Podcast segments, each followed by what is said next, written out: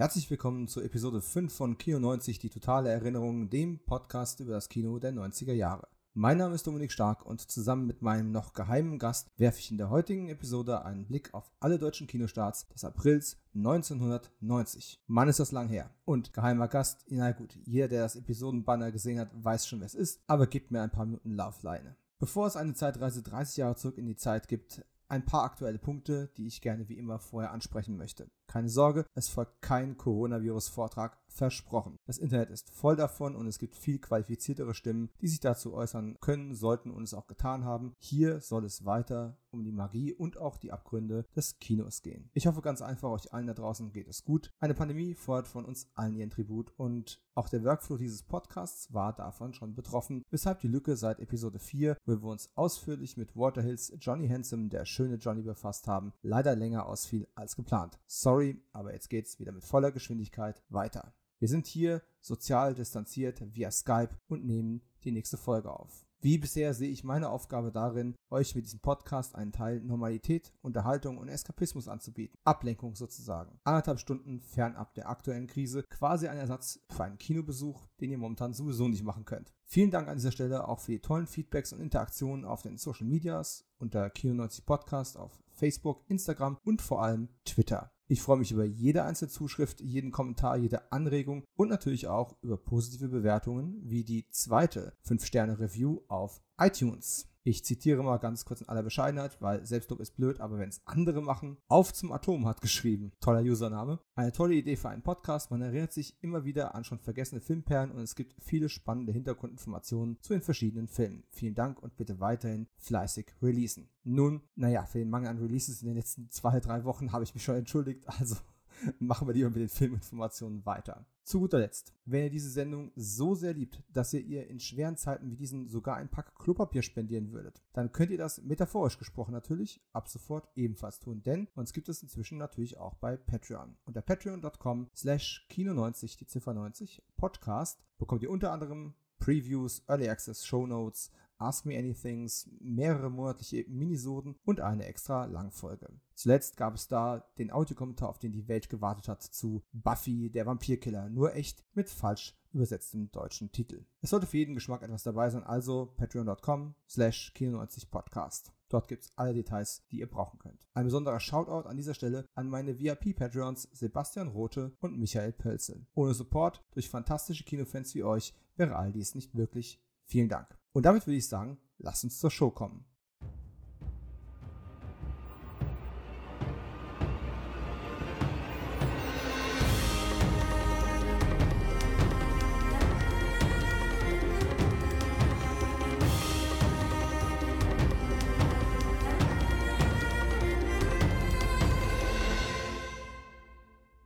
Meinem heutigen Gast versuche ich seit über einem Jahr einen Podcast zusammenzubekommen. Wenn es reicht. Vielleicht sind es sogar schon zwei Jahre. Er wird mir das sicherlich gleich nochmal zurechtrücken. Heute hat es endlich geklappt und ich hoffe, es ist nicht zum letzten Mal. Seit Jahren ist er fester Bestandteil der deutschen Filmpodcast-Szene. Im Juli 2016 startete er den Krempelcast, der es bisher auf 68 Folgen gebracht hat. Außerdem hört man ihn im Trailerschnack-Podcast, der sich, man kann es kaum glauben, mit aktuellen Trailern befasst. Er ist Film- und Serienfan, mag Musik und klärt derzeit auch über die Fakten rund um Covid-19 auf. Er sieht sich als Trekkie ehrenhalber, hat vor geraumer Zeit einen extrem klickstarken Artikel über das MCU, das Marvel Cinematic Universe geschrieben, liebt Star Wars, ist Early Adopter von Disney Plus, steht auf Soundtracks, unter anderem von Michael Giacchino und mag Benedict Cumberbatch, teilt aber meine Antipathie für Star Trek Into Darkness. Ich freue mich riesig, dass er hier in meinem Computer und dort in euren Ohren steckt. Steve Buchter. Ja, äh, also da weiß man gar nicht, was man sagen soll nach so einer wundervollen Vorstellung. Ich finde das ganz, ganz toll. Vor allem finde ich es deshalb so super. In den meisten Podcasts muss man sich immer selber vorstellen, sagen, wer bist du, was machst du? Und ich kriege das nie so schön hin. Und das war jetzt wirklich ein Abriss, also ganz toll. Wenn ich jetzt bei Herzblatt wäre, um bei den 90ern zu bleiben, ne,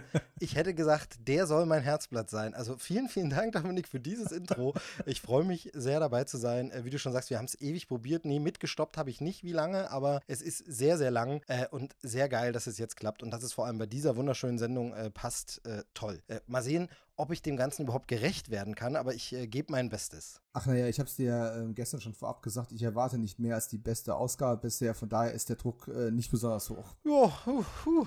Ja, du, also jetzt fällt mir gerade ein, eigentlich müsste ich zeitlich noch ganz kurz, äh, vielleicht ähm, machen wir doch ein andermal. Ja, wir sind ja, äh, ich glaube, wir haben ursprünglich mal angefangen, über das Podcasten zu sprechen, weil wir beide fast gleich, naja, nicht gleichzeitig, aber doch in einem ähnlichen zeitlichen Kontext sozusagen als Jungväter versucht haben, noch Filmfans und Podcaster zu sein. Genau. Und genau. du kannst immer die rote Karte zücken und sagen, ah, Kind ist wach, äh, sorry, ich muss ganz dringend wohin. Ja, genau. Das ist äh, die Ausrede, die ich aber natürlich niemals als Ausrede verwenden würde. Also ganz ehrlich, das äh, macht man doch nicht. Das Kind als Ausrede benutzen niemals. Nein, natürlich nicht. Klammer auf, alle Eltern machen das. Klar. Ja, natürlich, natürlich, aber das ist ja unser Geheim, weißt du, das ist ja unser, also das darfst du ja nicht, das, wenn du in dem Club bist, das ist so ähnlich wie Zauberer, die ihre Tricks nicht verraten. Wenn du ein Elternteil bist, dann darfst du diesen Trick niemals verraten. Ja, ja, Regel Nummer eins im Fight Club, ne? Genau, genau, genau.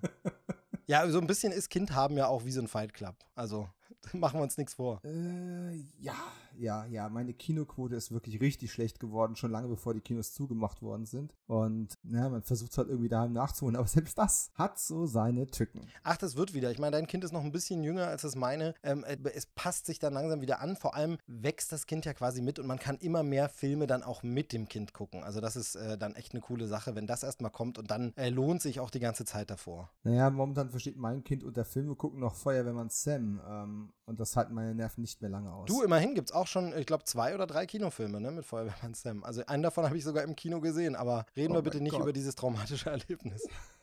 Das ist das Traurigste, was ich seit langem in wirklich Podcast schlimm, gehört wirklich habe. Wirklich schlecht, wirklich schlecht. Naja.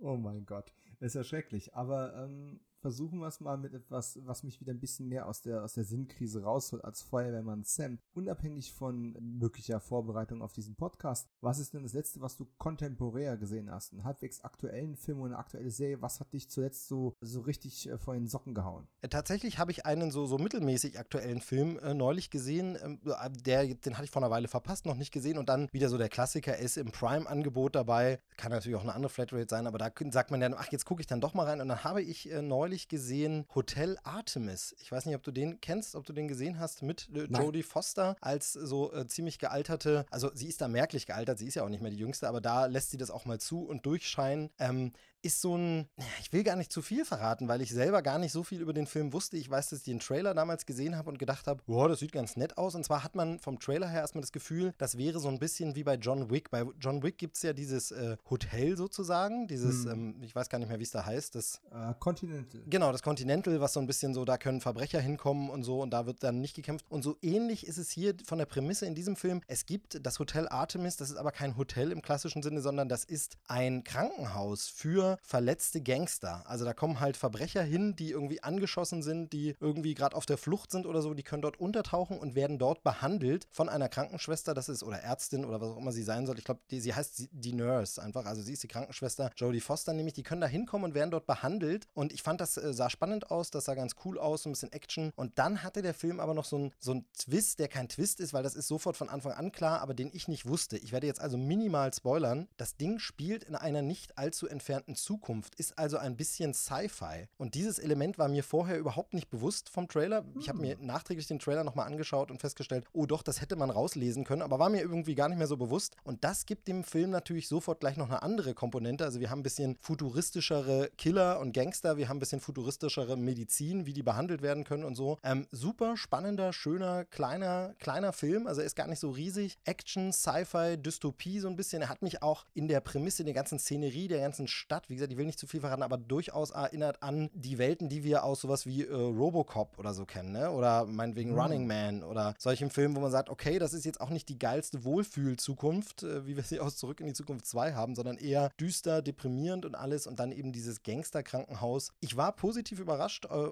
hatte gehofft, dass der nett ist, aber der war sogar mehr als nett. Ich fand den wirklich richtig stark. Hotel Artemis, äh, wie gesagt, momentan ist er noch bei Prime Video äh, im Paket enthalten. Wenn es so ein relativ düsterer, grünstichiger der Trailer gewesen ist, dann habe ich den damals auch gesehen. Ja, fand, das, fand den Alterungsgrad von Jodie Foster auch ähm, überraschend und habe den aber komplett aus dem Auge verloren. Nee, wirklich, wirklich ganz cool. Es sind auch äh, äh, noch coole andere Darsteller dabei. Also wir haben äh, zum Beispiel Dave Bautista, wo ich ja immer froh bin, wenn man ihn mal als was anderes sieht als Drax. Ich mag ihn als Drax, aber es ist schön, wenn er mal zeigen kann, dass er doch noch ein bisschen mehr kann. Äh, den finde ich da wirklich äh, ganz Mhm. stark. Dann haben wir Sophia Butella da, ähm, ist ja so eine, ja, sagt man noch Newcomerin? Ich weiß es gar nicht, aber jetzt so ein bisschen Ja, auf schon. Action abonniert ähm, und zeigt da auch wieder, was sie kann und äh, spielt gut auf. Also da sind wirklich ein paar, paar coole Leute dabei. Charlie Day ist noch dabei. Ein größerer Star, den ich nicht vorwegnehmen möchte, äh, ist noch, äh, tritt noch auf. Ist jetzt nicht eine Riesenrolle, aber er ist tro- trotzdem wichtig und äh, kommt cool vor, möchte ich aber eben nicht verraten. Also der macht wirklich Spaß, der ist wirklich unterhaltsam und ich glaube, der könnte durchaus deinen Geschmack auch treffen. Äh, Glaube ich auch, weil ich, der, auch wenn ich ihn komplett verdrängt habe, der Trailer hat mich durchaus angesprochen und Sophia Butella, ich, wenn ich es richtig einordne im Kopf, war das ja noch vor Star Trek Beyond, wahrscheinlich sogar noch vor Kingsman. Äh, da war sie auf jeden Fall noch ein Newcomer und äh, Bautista, so sehr ich mich auch über ihn kaputt gelacht habe in, äh, wo war das, Scorpion King 3. Wo ich gedacht habe, um Himmels Willen, Wrestler, die Schauspieler, lassen wir es doch bitte wieder bleiben. Ich muss das alles revidieren. Der macht inzwischen ja, kann man wirklich sagen, fast alles richtig, was man nur richtig machen kann. Und ja, und auf Jodie habe ich sowieso mal wieder Bock, weil durch das gerade veröffentlichte äh, Sachbuch über Selbstjustizfilme, da äh, Deathwish, ein Filmbuch sieht rot, ein schamloser Selbstplug. Ja, der aber an der Stelle erlaubt ist, durchaus. naja, es ist, war nicht geplant, aber äh, da habe ich mich tatsächlich mit Jodie ja mit der auch, auch beschäftigt, weil äh, ist offensichtlich Taxi Driver, ne? Und auch Die Fremde in dir waren ja auch Filme, die im äh, Selbstjustizmilieu Genau, irgendwo genau. angesiedelt sind. Ja, und tatsächlich so ein bisschen die Stimmung und Note ist hier auch drin. Das Ganze ist natürlich, wie gesagt, so ein Oh. Bisschen cooler, ein bisschen düster, aber ich fühlte mich auf eine gute Art und Weise an diese alten Filme so. an- Also wirklich so, so altmodisch, aber modern umgesetzt. Auch kameramäßig fällt dem ein bisschen was Cooles ein. Das Setting drumherum ist geil, aber wo man eben das Gefühl hat, das Setting ist auch nicht nur so angerissen, aber was so im Fernsehen läuft und was so draußen Also ich fand den wirklich äh, erstaunlich stark. Also würde mich deine Meinung auch mal interessieren zu dem. Von daher, wenn du ihn geschaut hast, dann, äh, dann äh, wieder Privatpodcast, ne? Via WhatsApp, so wie wir das immer, immer so machen. Ja, wir, wir haben ja schon mal spaßeshalber für die Hörer jetzt hier, haben wir schon gesagt, wir müssten eigentlich nur unsere WhatsApp-Nachrichten, die wir uns gegenseitig schicken, mal zusammenschneiden und wir hätten schon den, einen sehr, sehr hörbaren Filmpodcast. Ja, also auf jeden Aber, Fall, ähm, definitiv. ja, Ja. machen wir halt nie, ne? Nö, Deswegen genau. muss genau. es jetzt mal offiziell hier ausspielen. Ich habe auch kürzlich einen gesehen, den ich an der Stelle mal äh, kurz, wie sagt man auf Neudeutsch, shoutouten möchte. Ja, pluggen, oder? Nee, weiß ich nicht. Ich erwähne ihn einfach mal. Es ist ein ganz fantastischer Film, der wahrscheinlich nicht die Aufmerksamkeit bekommt, die er verdient. Und wenn er wahrgenommen wird, dann wahrscheinlich mit äh, falschen Voraussetzungen. Der Film heißt After Midnight. After Midnight wird beworben als eine Art mh, romantischer Monsterfilm. Er ist in Amerika passenderweise auch am Valentinstag gestartet und ist der neue Film von Jeremy Gardner und Christian Stella. Die beiden Namen sagen wahrscheinlich der breiten Masse nicht unbedingt was, aber viele werden sich vielleicht noch erinnern, es gab einen Indie-Hit vor drei Jahren, möchte ich sagen, vielleicht vier Jahren, der The Battery hieß und in Deutschland den ach so plakativen Titel bekommen hatte, Ben und Mickey vs. The Dead. Überraschung, es geht um Zombies. Aber eigentlich nicht wirklich. Und der Film war richtig gut, ist für ein Taschengeld entstanden. Und ich habe die seitdem im Auge behalten. After Midnight ist jetzt das neueste Werk, ist ein Riesensprung nach vorne. Nicht in Sachen Budget, aber auch in Sachen Bildästhetik, Erzählstruktur. Und es ist eigentlich, wenn man so möchte, eine Liebesgeschichte über eine, über eine große Liebe, die gescheitert ist. Und der Mann sitzt jetzt irgendwo alleine da. Und weil er einfach nicht damit klarkommt, dass die Frau nicht mehr da ist, befasst er sich halt mit dem Monster, was offensichtlich in den, in den Feldern vor seinem Haus rumschleicht, um ihn nachts vom Schlafen abzuhalten. Und äh, natürlich halten ihn äh, seine Nachbarn und wenigen Freunde äh, nach und nach für vereinsamend und oder verrückt und oder auch vielleicht gefährlich. Aber auf dem Poster, das ist ein sehr schönes Posterdesign, ist ganz groß ein Monsterkopf drauf, der ein bisschen aussieht wie die Hydra aus der 90er Jahre Herkules-Serie, aber sehr schönes Design. Erwartet bitte einfach keinen Monsterfilm und sagt nachher, oh, es, das war aber vom Creature-Feature sehr wenig Monster, denn das ist kein wirklicher Spoiler. Es ist, ja, es ist irgendwie ein Creature-Feature, irgendwie, aber es ist primär eine Geschichte über Liebe im Kontext eines Horror-Genre-Films mit ganz tollen Performances in der Hauptrolle Filmemacher Jeremy Gardner selbst. Und ja, der darf das, weil der kann das. Und Bria Grant, die äh, Freundin spielt, die in äh, Flashbacks sozusagen in der Story gehalten wird, weil in der Gegenwart ist sie ja weg. Der Film hat alles inklusive angetrunkener Karaoke-Einlage. Mehr kann man in dem Film kaum richtig machen. Und ich habe auf Twitter damals, glaube ich, sinngemäß geschrieben, Chasing Amy von Kevin Smith war die antiromantische romantische Komödie für meine wütenden Teenager und frühen 20er Jahre. Und After Midnight ist der perfekte antiromantische, romantische Monsterfilm für mich in meinen Spät-30ern als verheirateter Mann und glücklicher Familienvater, der trotzdem diesen Level an Emotionen immer noch nachvollziehen kann. Klingt auf jeden Fall spannend. Kommt Ende des Monats bei Meteor auf äh, Blu-ray, DVD und als schickes Mediabook raus. Genau, ich wollte nämlich gerade fragen, weil bei mir geht es so, ich weiß nicht, ob du es manchmal kennst bei Filmen, der Titel kommt mir irgendwie wahnsinnig bekannt vor. Ich überlege, habe ich da einen Trailer gesehen oder irgendwas war? Und dann jedes zweite Wort, das du gesagt hast, dachte ich wieder, nee, das kennst du doch nicht. Dann wieder so, ja, Moment mal, aber das könnte schon, aber nee, das kennst du doch. Also irgendwie, ich glaube, ich habe ihn äh, noch nicht irgendwie so wirklich gesehen oder auf dem Schirm, von daher ähm, klingt auf jeden Fall spannend. Also der, der Trailer ist okay, der spoilert auch nicht zu viel, aber auch der impliziert natürlich ähm, schwerpunktmäßig auf, da ist ein Monster draußen im Feld, das nachts in sein Haus rein möchte. Die letzte Bastion eines einsamen Mannes mit einem Gewehr. Weißt du, das ist halt, mhm. das ist aus Marketinggründen sicherlich notwendiger Fokus, weil es gibt ja einen Genre-Hook, aber letzten Endes ist es halt nicht der Hauptfokus des Films. Und ich finde das toll, aber ich kann auch verstehen, dass jemand, der ein mega Creature-Feature erwartet, dann sagt, oh nee, das ist aber kacke und langweilig und was weiß ich was alles. Aber meine persönliche Empfehlung des Monats, wie gesagt, ich weiß nicht genau, ich glaube am 22. oder sowas kommt das raus, einfach mal bei Amazon gucken. Der lohnt sich garantiert.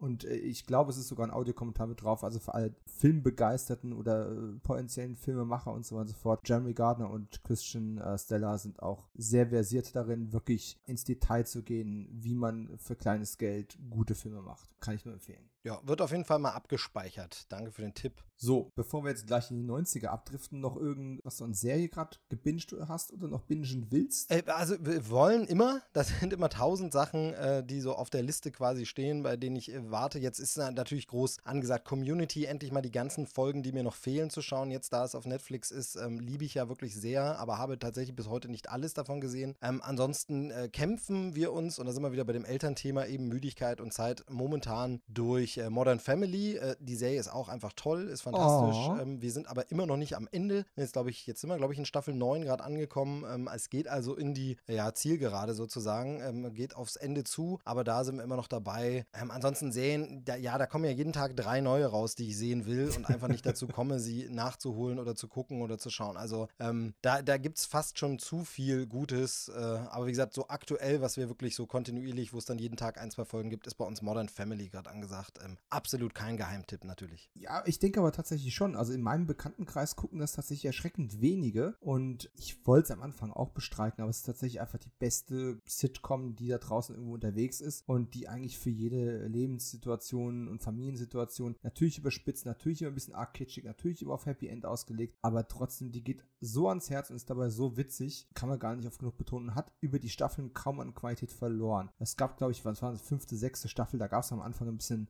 Durchhänger, wo ich dachte, na, kommen jetzt die Ermüdungserscheinen, aber so Mitte der Staffel haben die wieder angezogen und wir sind jetzt auch bei Staffel 9, Staffel 10, also die letzte oder vorletzte Box, die rausgekommen ist, sind wir gerade am Durchgucken und ja, schäme ich mich definitiv nicht, ist wahrscheinlich auch mit die Lieblingsserie meiner Frau, ist absolut super und das andere, was ich gerade noch gucke, aber auch zwei Staffeln zurückhänge, ist äh, Better Call Saul. Und ich hasse ja Prequels, ich mochte Saul Goodman in Breaking Bad schon nicht und, und Ablegerserien sind ja meistens auch eher so Hit and Miss. Aber Better Call Saul ist einfach ein verdammter Geniestreich. Durch die ersten zwei, drei, vier, fünf Folgen habe ich mich ein bisschen durchgequält, aber seitdem suchte ich das quasi durch die nächste Box schon bestellt. Ja, ach, ja, das ist ein schwieriges Thema für mich, denn äh, ich möchte das Fass eigentlich ungern aufmachen, aber ich mochte ja Breaking Bad überhaupt nicht. Ähm, bin da wirklich, ich weiß, da stehe ich allein auf weiter Flur, aber. Du weißt, dass wir gerade 50% meiner Hörer verloren haben. ja, genau, also es ist so, tut mir leid, äh, sorry, ich kann auch gleich die Sendung verlassen, aber äh, tatsächlich. das schneiden wir raus. Nein, das Ding ist, ich kann das tatsächlich auch äh, äh, begründen, warum ich das nicht mag, aber wie gesagt, ist die Frage, ob wir das jetzt groß äh, erörtern wollen oder nicht. Ähm, und deshalb habe ich natürlich mein Problem. Jetzt hört man aber überall, dass Better Call Saul so fantastisch sein soll. Und dann sind wir wieder bei dem Thema, genau wie du hast es schon gesagt, Prequel und Ableger. Gleichzeitig Ablegerserien können auch wirklich fantastisch sein. Ich erinnere nur an Frasier, das immer besser war als Cheers. Äh, auch ein Hot mhm. Take mhm. an der Stelle. Aber äh, tatsächlich, sowas kann natürlich funktionieren. Ähm, gleichzeitig hieß es aber bei Breaking Bad schon, das ist ja so genial und so super. Und wenn man das da nicht mochte, vielleicht will ich in die Welt nicht wieder einsteigen. Also bin ich bisher noch nicht dran an äh, Saul Goodman. Hm, weiß auch nicht, ob das das noch passieren wird. Also ich würde es dir tatsächlich empfehlen, weil man tatsächlich, man muss Breaking Bad nicht gesehen haben. Ja, es gibt ein paar natürlich so Deep Dives, wenn irgendwelche Nebenfiguren dann da auftauchen, ne, die in der anderen Serie vorkamen, bla bla bla. Das ist dann was für die Nerds, gar keine Frage, ist auch schön, aber äh, ist für den Erzählfluss nicht wichtig. Es ist eine ganz andere Story. Es ist im Prinzip ein ganz anderer Saul Goodman. Es ist im Grunde eine komplett andere Figur. Es ist ein ganz andere, es ist ein anderes Genre. Es ist eine ganz andere Art von, von Serie. Es ist,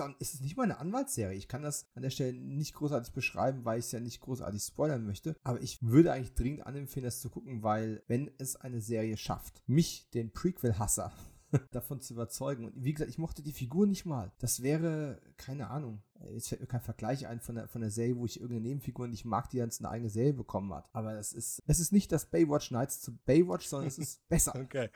Okay, ja, das, wie gesagt, das gibt es ja manchmal eben auch. Ähm, und das, äh, wie gesagt, mir ist jetzt dummerweise nur Frasier eingefallen, aber ähm, sowas gibt es ja tatsächlich manchmal, wo das, das Spin-off besser ist sogar noch und noch eine ganz andere Richtung und man auch was anderes genremäßig probieren kann und so. Es ist auf jeden Fall, es ja, schwebt immer so über mir. Man kriegt es ja überall immer wieder mit. Ich bin ja auch so ein bisschen halbberuflich unterwegs in dem ganzen Film- und Serienbereich und da ist es natürlich dann so, da kommt man an bestimmten Dingen auch gar nicht vorbei und dann ist es so ein bisschen, also von daher, vielleicht passiert das irgendwann noch. Es ist jetzt nicht auf der Prioritätenliste ganz oben, aber ja, hm. so ganz vergessen kann ich es natürlich auch nicht, dass es das gibt. Du, du bist ja nicht der weltgrößte Horrorfan jetzt zwingend, aber äh, ich sag dir mal eins, ich hasse auch Jumpscares. Und in der dritten Staffel, die ich gerade beendet habe, gibt es den wahrscheinlich besten Jumpscare, den ich seit einem Jahr oder so gesehen habe, seit zwei Jahren gesehen habe. Okay. Und zwar nicht im Horrorkontext. Es ist einfach das Handwerk, was da dahinter steckt, ist so gut, dass ich mir tatsächlich jeden einzelnen Audiokommentar zu jeder einzelnen Episode anhöre und dann auch den verdammten Podcast der Filmemacher.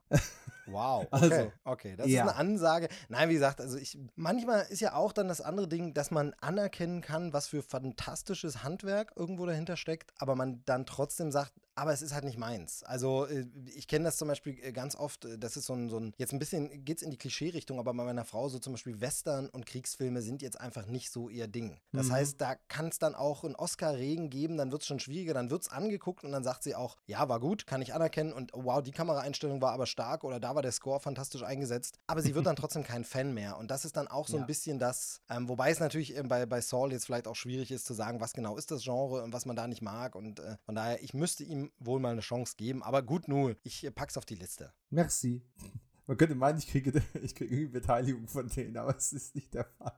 Noch nicht. Reden wir über was anderes. Reden wir, reden wir über Musik. Denn wir sollten langsam mal in die 90er gehen. Auf jeden Fall. Und im April 1990 gab es auch Musikcharts, nicht nur Kinocharts. Und ich werfe ja gerne am Anfang jeder Folge auch so als Lackmustest quasi deines Geschmacks in Sachen Musik immer mal so einen Blick auf die Musikcharts. Es gibt natürlich in den Vormonaten ein paar Doppelungen, weil Songs noch oder wieder dann da sind oder auf anderen Chartpositionen sitzen. Aber ich schmeiß dir mal so ein paar Bälle hin und bin gespannt, wie deine Reaktionen darauf so sind, denn jeder ist anders und viele haben zu peinlichen Sachen getanzt. Nee, also da, da freue ich mich tatsächlich sogar sehr drauf, weil zum einen die 90er genau die Phase war, einfach altersmäßig. Also ich bin ja Jahrgang 80 und dann ist es wirklich dieses als man angefangen hat, so ein bisschen bewusster Musik zu erleben und vielleicht nicht mehr nur zu hören, was sowieso die Eltern oder die große Schwester gehört hat, sondern auch so ein bisschen eigene Sachen, Interessen, vielleicht mal in die erste Bravo reingeschaut und so. Und ich habe mich jetzt aber im Vorfeld wirklich überhaupt nicht nochmal damit befasst, was genau jetzt 1990 da gerade los war an den Charts. Von daher bin ich sehr gespannt ähm, und freue mich auf den Teil sehr. Ja, wir sind ja quasi ein Jahrgang. Bei mir ging es mit der musikalischen Schwerpunktentwicklung dann so ein, zwei Jahre später erst los, aber hier sind schon ein paar Dinge dabei. Junge, ich sag dir. Ja, ne, das, das, ich hatte halt eine, eine, ältere Schwester, das hilft dann schon beim so Musik hören und so, dann nimmt man da ein bisschen was mit. Mhm. Ähm, und äh, die Eltern waren tatsächlich auch relativ musikaffin, viel Platten und viel mitgebracht und so, ähm, sodass dass ich da schon, also da war ich schon früh unterwegs, sage ich mal, ohne jetzt immer unbedingt zu wissen, wie die Sachen heißen oder ohne sie korrekt auszusprechen. Das war ja auch immer eine schöne Sache, so englische Titel, die man dann irgendwie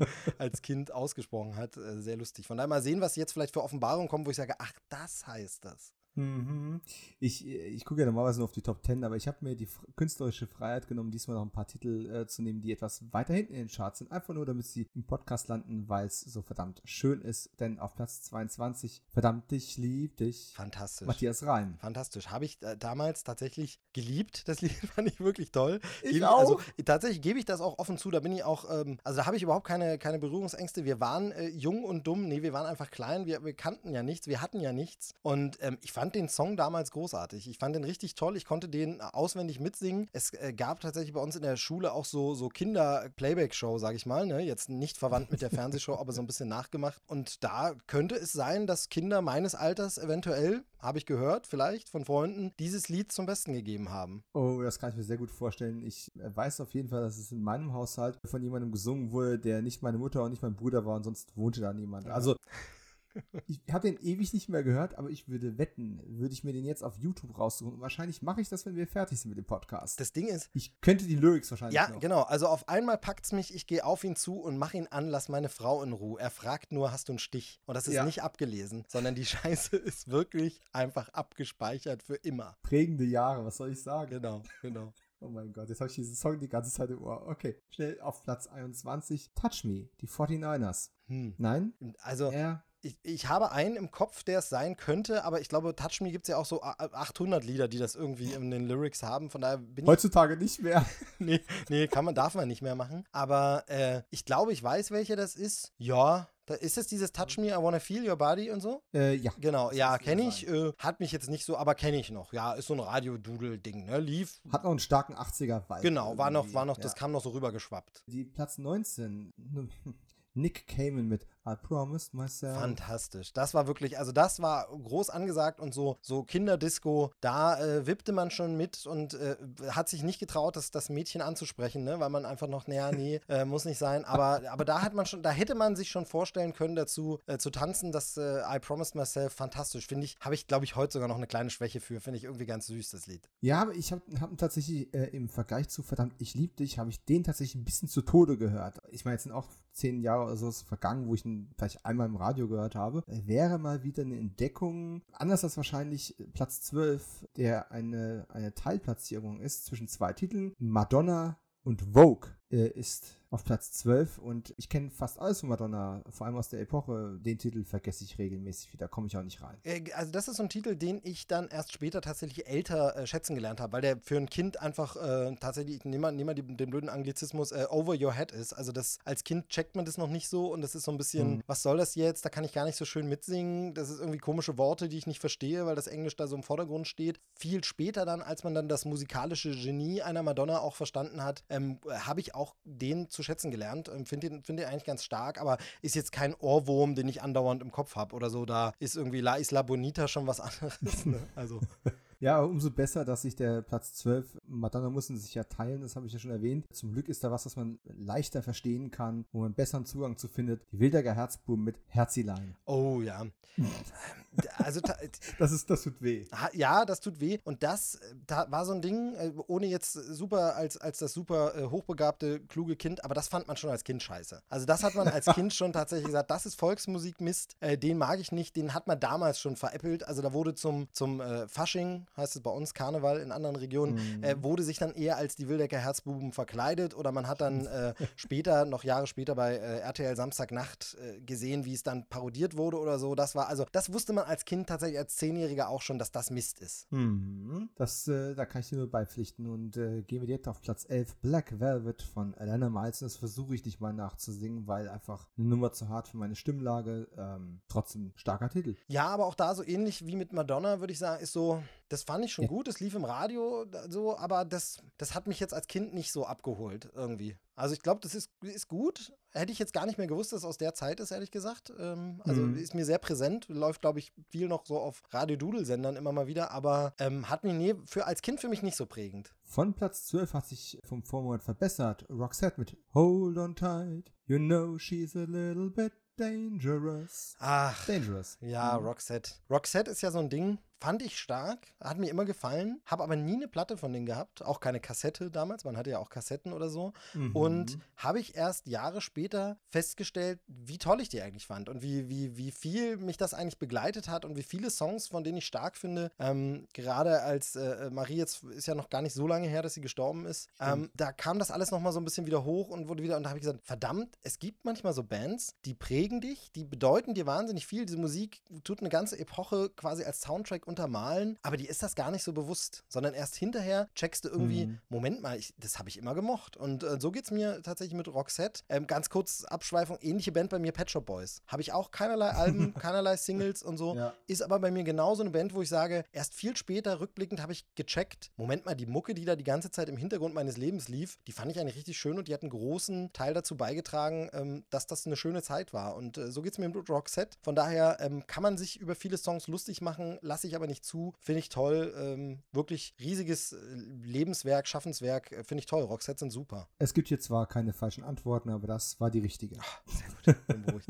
Jetzt kommen so ein paar Titel, die für mich so äh, sind. Ich gebe es ehrlich zu, sollte ich nicht beeinflussen. This is the Beat, Technotronic. Ja, Technotronic war so, das war nett, aber da, das war dann schon irgendwie zweite oder drittes Single oder so. Ähm, da hat es dann auch schon gar nicht mehr, also, weißt du? Oder war das dieses, Mhm. th- th- This Beat ist Technotronic, ne? Es ging immer sehr monoton so. Also, kann ich heute schon die Songs nicht mal mehr auseinanderhalten. War, weiß ich nicht, aus der Zeit geboren und ist, glaube ich, in der Zeit auch wieder gestorben. so.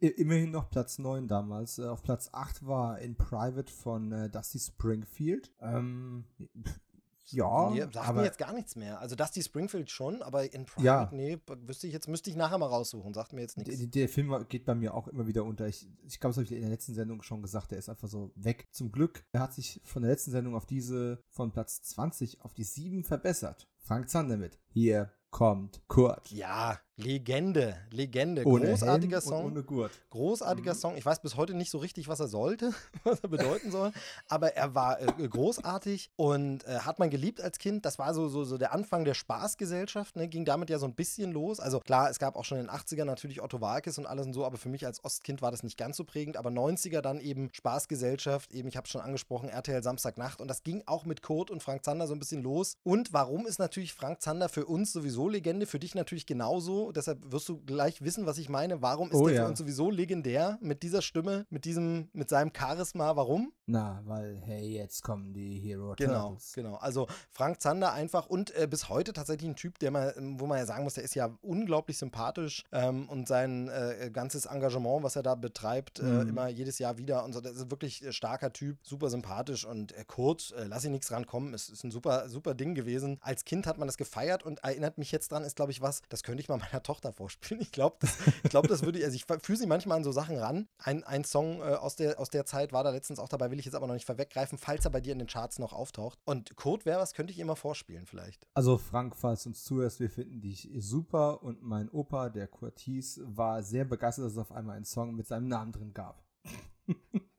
Platz 6 müsste mir was sagen, tut's aber nicht. Das erste Mal tat's noch weh von Stefan Wagershausen Oh, doch, und kenn ich. Viktor Laszlo. Kenne ich, kenne ich Kitsch, Kitschnummer. Beim ersten Mal tat's noch weh, beim zweiten Mal nicht mehr so sehr. Ich glaube, wegen GEMA darf man es nicht so singen, aber ich singe es schief und dann geht's. Ja, kitschig und war man noch ein bisschen jung. Dann so ein, zwei Jahre später, so erste Verliebtheiten etc. Ich glaube, da, da hat man, konnte man es dann so ein bisschen mehr nachvollziehen. Aber ja, ist halt so eine Kitschballade, aber eigentlich gar nicht schlecht, glaube ich. Ja, die Liebesbombe zündete bei mir erst später. Auf Platz 5 zündete aber Hiroshima von Sandra. Ja, und da, da, sind, wir, da, sind wir bei dem Thema, ähm, da, was ich vorhin meinte, mit, mit Kassette oder so oder Platte haben. Und tatsächlich meine erste bewusst gekaufte, beziehungsweise durfte ich mir dann irgendwann mal aussuchen und äh, Mutti hat es gekauft, weiß ich nicht mehr, zum Geburtstag oder was auch immer, war das, äh, die Originalkassette von äh, Sandra mit dem, also Sandra natürlich, haben wir damals gesagt, heute würde man Sandra sagen, was auch immer, wenn man es aussprechen will. Also von Sandra war äh, das Album, mir fällt der Name nicht mehr ein, aber auf dem auch Hiroshima drauf war, ähm, habe ich rauf und runter gehört, fand ich, fand ich damals super. Ähm, vielleicht war ich auch ein bisschen verknallt an Sandra, wollen wir jetzt nicht drüber sprechen, das möchte ich nicht alles wieder hochholen und alles aufarbeiten, aber ähm, fand ich schon einen ganz, ganz starken Song, zumal dann auch so langsam dieses Bewusstsein ja für Nachrichten und für Weltgeschehen und so losging Mhm. und man dann natürlich da schon die, die ernsthafte Botschaft dahinter äh, entdeckt hat und das war jetzt mal wirklich äh, Spaß beiseite für, für ein Kind auch so eine, so eine Erweckung zu merken, okay, in Popmusik da kann es aber auch um was Ernstes gehen. Da kann es auch um ein wichtiges Ereignis gehen und um, um tragische Vorkommnisse. Das kann auch in der Popmusik passieren. Äh, nicht nur verdammt, ich liebe dich und hier kommt Kurt, sondern es gab eben auch sowas. Und von daher tatsächlich auch ein wichtiger Song. Und äh, ich glaube, viel später habe ich dann erst mitbekommen, ist auch eine Coverversion gewesen. Ne? Das hat man ja damals immer Oh. nicht gecheckt, aber war, glaube ich, ein Cover. Aber stark. Also, wie gesagt, das äh, Sandra-Album von damals, äh, ja, fand ich schon gut. Du hattest eine MC von Sandra, ich hatte eine MC von David Hasselhoff. Ja, gut. Aber reden wir auch da nicht drüber. Genau. Ich war nicht verliebt. Ah, ja, ja, vorbei.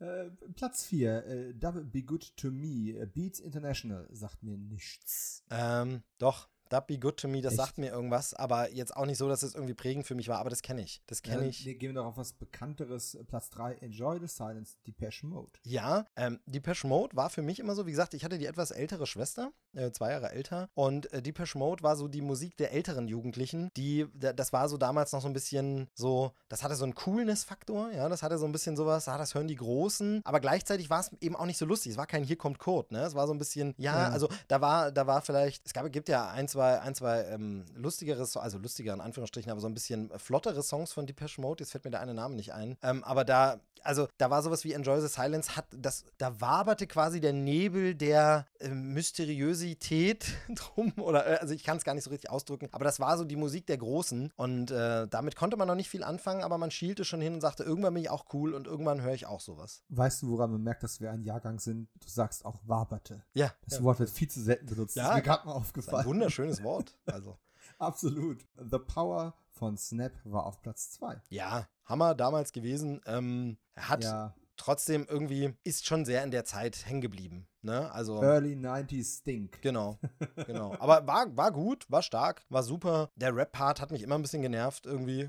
Aber ja, aber war schon, war schon dieses, also es war schon sehr eingängig und sehr stark. Naja, ungebrochen auf der 1 äh, und wahrscheinlich auch heute noch ein vertretbarer Titel. Sinead O'Connor, Nothing Compares to You. Liebe ich. Tatsächlich ein großartiger Song, äh, wenn ich mich recht entsinne, geschrieben von Prince. Und das Ding ist einfach saustark. Also das liebe ich immer noch, ist wirklich ein super Song. Gab auch, es gibt sehr, sehr schöne Coverversionen davon, aber es gab nie eine bessere Version als ihre. Äh, muss man einfach so sagen. Ist so, lasse ich auch keine Gegenmeinung gelten. Ist ein großartiger Song, ist ein großartiger äh, ja, Herzschmerz-Song, aber die Worte treffen so sehr, also einfach fantastisch. Da lasse ich nichts äh, drauf kommen. Das ist ein groß, groß, großartiger Song, den ich heute noch gerne höre. Nothing Compares to You. Oh, toll. Und weil, dieser, weil dir dieser Song so sehr ans Herz geht, machen wir natürlich gleich mit diesem wichtigen Organ weiter, mit Dingen fürs Herz. Die Playboy-Cover. Oh, oh. Ich wollte, ich wollte ganz, ich muss, ich muss ganz kurz dazu, ich wollte nur kurz den Song noch erwähnen, den ich meinte, den ich letztens aus dieser, Oh, bitte, ja. aus dieser Ära meiner Tochter vorgespielt habe. Und naja, sie war jetzt so, so mittelmäßig angetan. Äh, und zwar natürlich der gute alte Klassiker Lambada. Da, da, da, Ja, ja. Der da. Genau, genau. Mhm. Da war Ja, ja, ja. also das ähm, kam jetzt bei meiner Tochter nicht so gut an und ich habe jetzt Echt? erst, ich habe jetzt erst äh, mitbekommen, dass das ja tatsächlich einen Rechtsstreit nach sich zog, weil das auch eine geklaute Volksmusik aus irgendeinem anderen Land war. Also gar nicht dahin gehört eigentlich und wirklich, also im- Welten sind für mich eingestürzt, erst neulich gerade, als ich das dann zufällig irgendwie, als ich das gesucht habe, gleich da, der größte Musikskandal der Weltgeschichte, an den sich aber keiner erinnert. Wow. Ja, und äh, nee, genau, also ich, ähm, äh, ganz ehrlich, mag ich immer noch so ein bisschen. Ist eigentlich scheiße, das Ich Lied, auch. aber ist so, erinnert mich an coole Zeiten und deshalb ähm, verraten wir es nicht, aber höre ich ganz gerne. Meine, meine Tochter konnte nicht so viel damit anfangen. Also, wenn Tarantino mal einen Film über diese Ära nochmal macht mit kontemporärer Musik, dann müsste das drin vorkommen. Also, ich meine, das ist wirklich so ein Song, der steht für die Ära und hat trotzdem noch was Zeitloses. Ich habe ihn auch lange nicht mehr gehört, aber ich, ich glaube, ich kann guten Gewissens vertreten, dass der irgendwie gut ist. Ja, ist er auch. Oder gut ich. Genau, war eben auch geklaut, aber ansonsten.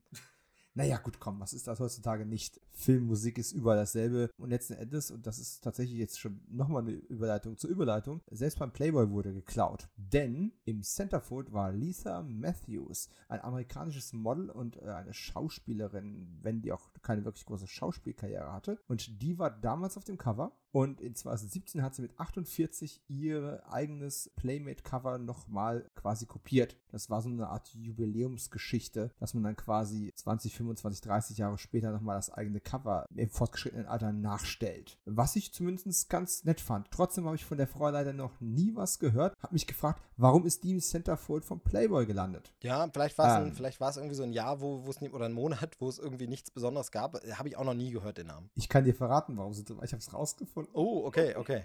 Sie ging damals mit Joel Silver und landete auf dem Weg einmal im Playboy und in Hudson Hawk mit Bruce Willis. Ah, ein kleines Star. Starlettchen, äh, aus der dann aber nichts weiter Schauspielermäßiges geworden ist, wahrscheinlich. Das ist korrekt. Genau. Ah, gut, okay. Das erklärt es zumindest und dann war es, wie gesagt, wirklich vielleicht ein schwächerer Monat und dann nimmt man so jemanden, wo man sagt, aufstrebendes Starlet könnte was werden. Ähm, Genau. Ja, aber ich denke, die Fotos waren ästhetisch toll gemacht und äh, sie kann das dann auch als Großmutter ihren Kindern noch zeigen und da kann man ja mal stolz sein und so. Wir kennen die Begründung ja alle. Mit Sicherheit. Und was soll ich sagen? Als, als jemand, der sich ähm, halbnackt in Ostdeutschland für einen Film hat foltern lassen, kann ich nur sagen, man macht es lieber früher als später.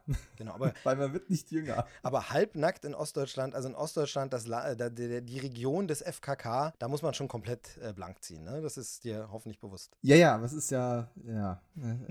es, ist, es war für einen guten Zweck. Also für die, für die Kunst macht man ja alles, Sehr gut. nicht wahr? Sehr gut.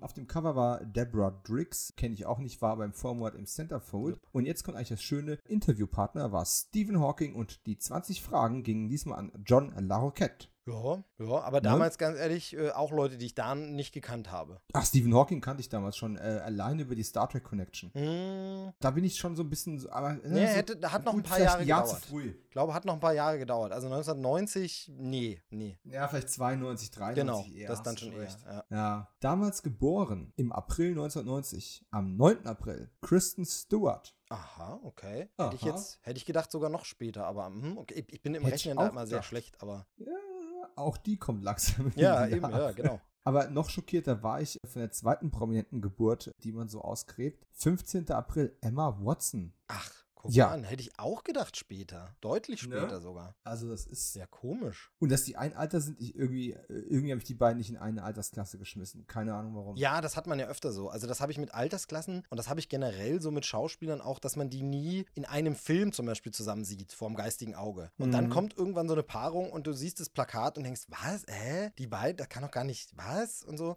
Und Ja. äh, ja, genau, also hätte ich auch nie gedacht, dass die so ein Jahrgang sind und, und schon gar nicht, dass es 90er-Jahrgang ist. Also krass. Erinnerst du dich noch an den Film Das Urteil, Ende der 90er, Anfang der 2000er, wo ein riesen Geschiss draus gemacht wurde, dass Gene Hackman und Dustin Hoffman noch nie zusammen vor der Kamera waren? Und ich so, doch, muss doch, oder? Ich erinnere mich, ich erinnere mich, ja. Nee, aber tatsächlich nicht, ne? Also, Ja. Und die waren, wenn ich mich recht erinnere, sogar mal irgendwie Zimmergenossen oder irgend sowas. Das hat irgendwie sich nie ergeben. Ja, komisch Das manchmal. von der Filmkamera. Todesfälle im April 1990. Am 12. April ging von uns ein großer Absturz des Bergsteigerfilms Louis Trenker. Ja, hat Ja. mich, glaube ich, damals auch nicht bewegt. Aber wir, aber wir sind, glaube ich, die letzte Generation, die noch wissen, wer Louis Trenker Ja, ist. genau, also- Meine Frau wüsste das nicht mehr. Entschuldigung, Schatz. Ist sie so viel jünger, ja? Okay, okay, okay. Der, die ist knapp zehn Jahre jünger. Okay, ja, das. äh, Was jetzt nicht die Welt ist, aber das ist halt so, ich meine, überleg mal, 1990 gestorben. Ja, das ist halt das ist dann- auch schon wieder 30 Jahre her. Der ist 1892 geboren, der Mann. Ja, ja, ja, genau. Also, nee, hätte ich jetzt, Ja. also war mir damals auch kein Begriff und so, aber äh, kennt man natürlich jetzt so, wenn man, Ja, wenn man alt über, ist. mein, über meinen Opa schon, aber 15. April dürfte dir vielleicht eher noch äh, was sagen, weil auch ein größerer Filmschwerpunkt Greta Garbo. Ja, klar, ne? natürlich. Also, Die Spitzname Die Göttliche, ganz bescheiden. Genau, aber, aber auch da, ähm, um jetzt äh, gar nicht auf sie einzugehen, weil ich tatsächlich so viel zu ihr nicht sagen kann, außer dass sie natürlich ein fester Begriff ist und so, äh, muss man auch sagen, man hat das damals auch nicht so mitbekommen. Natürlich hat man in dem Alter jetzt auch nicht äh, so Nachrichten so doll geschaut oder so, vielleicht nur mal so am Rande. Aber wenn man das heute so sieht, wir erinnern uns alle an das vermeintliche Schreckensjahr 2016, als die ganzen Promis gestorben sind. Man hat es damals auch einfach gar nicht so mitbekommen. Ne? Also war dann einfach so wie, ach, der ist schon tot oder die ist schon tot, ach so, hm. Also das war nicht so Teil des Tagesnachrichtengeschehens, habe ich das Gefühl. Ja, du konntest ja auch nicht mal einfach auf Wikipedia oder IMDb nachgucken. Ne? Das, ich ich werde es nie vergessen, der erste äh, prominente Tod, der mir unterkam äh, und den ich bewusst auch über die Tagesschau wahrgenommen habe, war tatsächlich äh, Peter Cushing gewesen. Und ich dachte, oh mein Gott, der von Star Wars? Mhm. Ja, heute wäre die Reaktion anders ausgefallen. Aber ja, das, das war seltsam, das zum ersten Mal wirklich wahrzunehmen, dass da eine Person, die du aus Filmen kennst, jetzt gestorben ist und im Gegensatz zum Film nicht im nächsten Teil wieder mit dabei ist und wieder aufersteht oder sowas. Ja, gut, es gab dann, gab dann Rogue One, da war er dann wieder dabei. oh mein Gott, ja. Von daher, Trauma. alles, alles gut. Ja, also Greta Garbo ist äh, bisher nicht filmisch wieder auferstanden, ist ein, für alle, die es nicht wissen, Stummfilmstar, die aber den Sprung in den Tonfilm geschafft hat und sich 1941 schon von der Schauspielerei zurückgezogen hat, dann erst 1990 gestorben ist. 1955 gab es einen Ehren-Oscar. Hast du, hast du noch irgendwelche Filme äh, parat mit ihr? Weil ich bin mir jetzt nicht sicher, also wie gesagt, ich kenne sie äh, aus der Geschichte, aber ich weiß gar nicht, ob ich was gesehen habe mit ihr. Du, ich bin da ganz ehrlich, ich habe keinen Film mit ihr komplett gesehen. Ich habe eine Menge Dokus gesehen, in der sie vorkam. Genau, sowas, Ich habe ja. eine Menge äh, Auszüge gesehen oder gerade wenn über diese Ära berichtet wird, kommst du natürlich um die Gabo nicht drum rum. Genau. Aber es ist auch selbst für mich so ein Terrain, wo ich nicht groß drankomme, bin ich ganz ehrlich. Gut. Man muss auch seine Lücken äh, zugeben Dann bin können. ich beruhigt, dann bin ich beruhigt.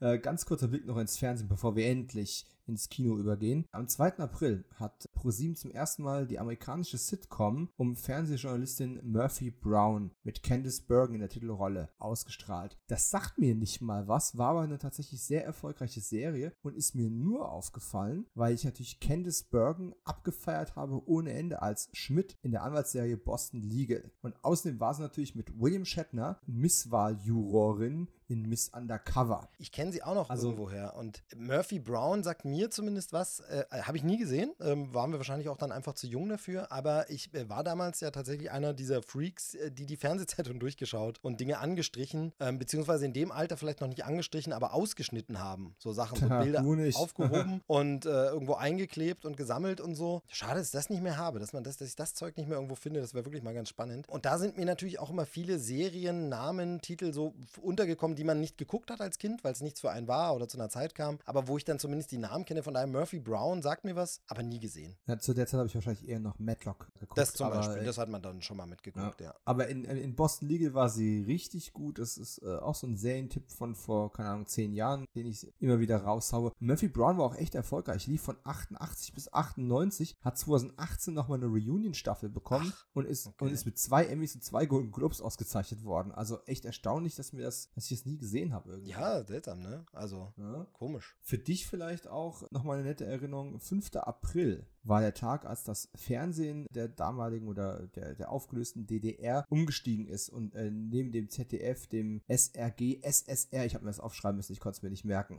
und dem ORF als vorübergehende vierte Anstalt im Kulturprogramm Dreisat eingestiegen ist. Mhm. Ja, Also klar, diese habe ich Verschmelzung der Sendeanstalten, ne? mit zehn Jahren habe ich natürlich immer Dreisat geschaut und so. ähm, aber nee, aber tatsächlich ähm, als, als Ossi ähm, ja, verbinde ich natürlich viel diese Zeit mit dem damals auch im Umbruch befindlichen Fernsehen äh, der DDR, ähm, das dann DFF und so war. Und da wurde auch viel experimentiert und äh, ausprobiert. Ähm, das vermische ich dann natürlich in Erinnerung so, habe ich jetzt nicht nochmal nachrecherchiert. War das dann 1990, war es 91, war es 92 so oder war es noch 89 sogar? Ähm, aber da gab es tatsächlich viel so Fernsehexperimente und man hat sich was getraut und man hat darüber ähm, Reportagen gemacht. Also zum Beispiel super spannend und unvergessen bleibt die äh, eigentlich als Jugendsendung angelegte Sendung 1199. Das war die äh, damalige Postleitzahl, glaube ich, des Fernsehstudios in Berlin. Oh. Und äh, 1199 war wirklich eine Kultsendung und die haben unter anderem dann eine Reportage gemacht in Wandlitz, also dort, wo die ganzen Bonzen der DDR, sag ich mal, also Honecker und Co. gewohnt gelebt haben, wie die so gelebt haben. Das war ja wirklich für die Normalsterblichen der DDR nie zu sehen. Wie leben die denn da irgendwo? Und also das Fernsehen der DDR oder der, der beendeten DDR oder wie auch immer man es nennen will, das Ostzonen-Fernsehprogramm der 90er, Anfang der 90er, auf jeden Fall eine super spannende Geschichte und super, verbinde ich super viele Erinnerungen Erinnerungen dran. Aber jetzt den Dreisat-Einstieg, nee, das weiß ich dann leider gerade nicht mehr. Äh, ich glaube, kaum einer weiß das doch, aber ich fand es zumindest mal Ja, interessant. erwähnenswert. Hätte, hätte ich gar nicht gewusst, dass die da dabei noch waren irgendwie. Ja, ich auch nicht. Aber das ist ja das Schöne an so einem Podcast, man lernt auch was Neues, selbst wenn man ihn abhält. Ja, wollen wir ins Kino? Du, äh, sehr, sehr gern immer und äh, vor allem super gern ins Kino der 90er, denn eben die 90er sind für mich wirklich das Jahrzehnt, wir haben es schon gesagt, zehn Jahre alt, dann geht es los und da ist man so richtig bewusst ins Kino gegangen, also für mich sogar noch stärker dadurch, dass eben dann gerade die Wende erst war, also ich war vor der Wende jetzt nicht so in so einem klassischen Kino, da gab es so Jugendclubhäuser, in denen irgendwelche Filme gezeigt wurden, aber in den 90ern ging es dann richtig ins klassische Kino. Und das ist wirklich das Jahrzehnt, die 90er, in denen ich Film lieben gelernt habe und wirklich zum bescheuertes Wort, aber man darf es hier, glaube ich, sagen, Cineasten geworden bin, das Hollywood-Kino vor allem geliebt, äh, lieben gelernt habe, weil einfach natürlich gerade aus dem Osten kommend, man kannte vieles, was aus dem noch weiter Osten kam, kannte man, aber jetzt den Blick in den Westen gerichtet und dann die Sachen alle entdecken und sehen. Und da waren die 90er natürlich unglaublich prägend, von daher ins Kino der 90er 90er komme ich immer gern mit. Wir haben uns ja über Twitter kennengelernt. Erinnerst du dich noch an eine Begebenheit, wo wir darüber philosophiert haben via Twitter, was wohl so die ersten Filme waren, die wir im Kino gesehen haben, wo wir aber nicht so 100% sicher waren, welcher wirklich so der erste war, wo wir uns versucht haben, so langsam, indem wir weiter im Kalender zurückgehen, so ranzutasten? Ja, ja, ich kann mich daran erinnern und äh, es ist halt wirklich schwierig. Ich kann das nicht mehr so viel sagen und ich, das ist wirklich so ein Ding, was mich so ärgert. Wenn ich Zeitreisen könnte, würde mir komplett ausreichen, eine Zeitreise, so ein bisschen Sam Beckett-mäßig, äh, wobei sogar noch weniger, wo ich einfach nur als Beobachter, ich würde so wahnsinnig gerne in viele Momente zurückreisen, nur um das nochmal zu sehen. Ich muss dann nichts verändern, ich muss dann nicht interagieren mit den Leuten, ich würde es nur als Film gern sehen und so würde ich auch gern nochmal verifizieren und sehen, was so eine der ersten Erinnerungen waren. Aber ich weiß, was eine frühe Kinoerinnerung war bei mir definitiv E.T. der Außerirdische. Ah, die habe ich leider auf VHS erleben müssen, aber VHS als ganz neues Medium äh, auf einem neuen, größeren Fernseher und das war auch schon eine Offenbarung. Ich kann es mir gar nicht vorstellen, wie das im Kino gewirkt haben muss. Also ich erinnere mich noch, also jetzt alles nicht verbrieft, aber ich erinnere mich noch, dass äh, Tränen geflossen sind. Tatsächlich, natürlich. Also bei mir auch. Was ich aber gerade noch loswerden wollte, tatsächlich war diese Twitter-Diskussion vor, ich würde mal jetzt sagen, grob geschätzt anderthalb Jahren, war so mit der Auslöser für diesen Podcast. Du könntest also quasi sagen, du warst mit Grundsteinleger dieses Gedankens, weil ich dann tatsächlich angefangen habe, verdammt nochmal, die frühen 90er. Das ist so, das ist so eine Blackbox. Ich, ich weiß gewisse Filme von 90, 91, 92, die ich auf jeden Fall im Kino gesehen habe und die definitiv nicht meine ersten Kinoerfahrungen waren. Aber was war es dann? In den 80ern habe ich quasi nichts im Kino gesehen. Genau. Und das war wirklich der Punkt, wo ich sage, wo ich mich ein paar Tage und Wochen dann darüber äh, damit beschäftigt habe und mir das Hirn zermalert habe über das Kino der frühen 90er vor allem. Ich glaube, es war doch irgendwie scheiße oder wir haben es als nichts Besonderes wahrgenommen. Aber ist ja eigentlich gar nicht so. Da war auch schon eine ganze Menge tolles, wichtiges, wegweisendes Zeug dabei und andere vermeintlich wichtige Filme spielen halt überhaupt gar keine Rolle mehr. Und das war tatsächlich so ein bisschen die Geburtsstunde von Kino 90. An der Stelle nochmal ein unerwartetes vielleicht. Danke. Oh, sehr schön, sehr schön. Ich freue mich. Wir, wir beweihräuchern uns heute ein bisschen sehr viel selbst, aber das äh, muss der, da muss der Hörer durch. Nee, freut das mich. machen wir nicht, wir beweihräuchern uns genau. gegenseitig. Das ist vollkommen in Ordnung. Äh, freut mich sehr, weil ich das Thema eben auch super, super spannend und cool finde. Deshalb, wie gesagt, bin ich ja auch so happy, hier dabei sein zu dürfen, weil ich das, ich mag halt dieses 90er-Kino und äh, ich weiß auch, warum das 90er-Kino für uns auch so prägend ist, ist natürlich, weil wir zu einer Zeit super viel Fernsehen geguckt haben und selbstständig Fernsehen geguckt haben, als diese ganzen frühen 90er-Filme wiederholt liefen, weil sie dann günstig genug waren, ständig zu laufen und deshalb, oder lass es auch Filme noch aus den 80ern gewesen sein, später 80er oder so, aber als wir in einem Alter waren, wo die Eltern gesagt haben, ja, ist egal, das Kind ist jetzt über 12, der darf jetzt Fernsehen gucken, was er will, jetzt mit 13, 14 sowieso, liefen ja diese ganzen Anfangs 90er Jahre Filme plötzlich im Fernsehen auch sehr oft und es gab noch kein Streaming und nix. Und deshalb sind wir natürlich mit diesen Filmen aufgewachsen, auch wenn wir vielleicht, als sie rausgekommen sind, noch zu jung waren, um sie zu sehen. Aber als sie ihre Blütephase des immer Wiederlaufens und auf VHS rauskommens und äh, zeigen und so und Videothek und alles hatten, da waren wir dann im genau richtigen Alter, weil da ja so ein bisschen so ein Versatz drin ist. Und deshalb, das werden wir jetzt auch gleich sehen bei den Filmen äh, des Jahres 1990. Vieles haben wir da natürlich nicht gesehen, weil wir da zehn Jahre alt waren. Aber wir haben es hm. dann eben in einer prägenden Phase gesehen, weil es dann im Fernsehen oder in der Videothek verfügbar war. Absolut. Und ich freue mich jetzt schon äh, darauf, wenn ich in sechs Jahren mal einen Podcast drüber machen kann, einfach über die ersten, die erste Sichtung von Scream äh, zu sprechen, den ich gestern Abend mal wieder gesehen habe, nach langer Zeit. Aber von einem Film, den ich nach wie vor, obwohl er ein bisschen gealtert ist, für ein Meisterwerk halte. Kommen wir zu einem Film, der von jedem anderen für ein Meisterwerk gehalten wurde, mit dem ich aber so ein bisschen Probleme habe. Die erste Kinowoche im April 1990 begann am 5. April 1990 und der erste Film auf meiner Liste ist Glory. Von 1989 natürlich Edward Zwick hat den gedreht mit Matthew Broderick in Hauptrolle, Morgan Freeman, Carrie Elvis und Denzel Washington. Ah, nun ich habe diesen Film seit bestimmt 10, 15 Jahren auf DVD hier liegen. Inzwischen gibt es eine 4K-Restauration als Blu-ray und ich habe die DVD immer noch original verpackt hier liegen gehabt. In einem Dreierpack zusammen mit Mel Gibsons Der Patriot und Johanna von Orléans von Luc Besson. Es hatte seinen Grund, dass ich den Down von mir her geschoben habe. Edward Zwick ist so eine Sache. Mit Sicherheit ein epischer Geschichtenerzähler, aber irgendwie mit mir nicht auf einer emotionalen ähm, Wellenlänge. Merkt man schon daran, dass ich zum Beispiel Jack Reacher richtig gut fand. Jack Reacher No Way Back. Die Fortsetzung, die von Zwick wiederum kam, grausam ist übertrieben, aber deutlich suboptimaler. Auch andere Filme, Legenden der Leidenschaft, meine Mutter hat den gefeiert, aber es war halt für ihre Generation. Ich fand den unglaublich dröge. ich liebe den ja leider. Echt? Ja, ich oh liebe den leider. Gott.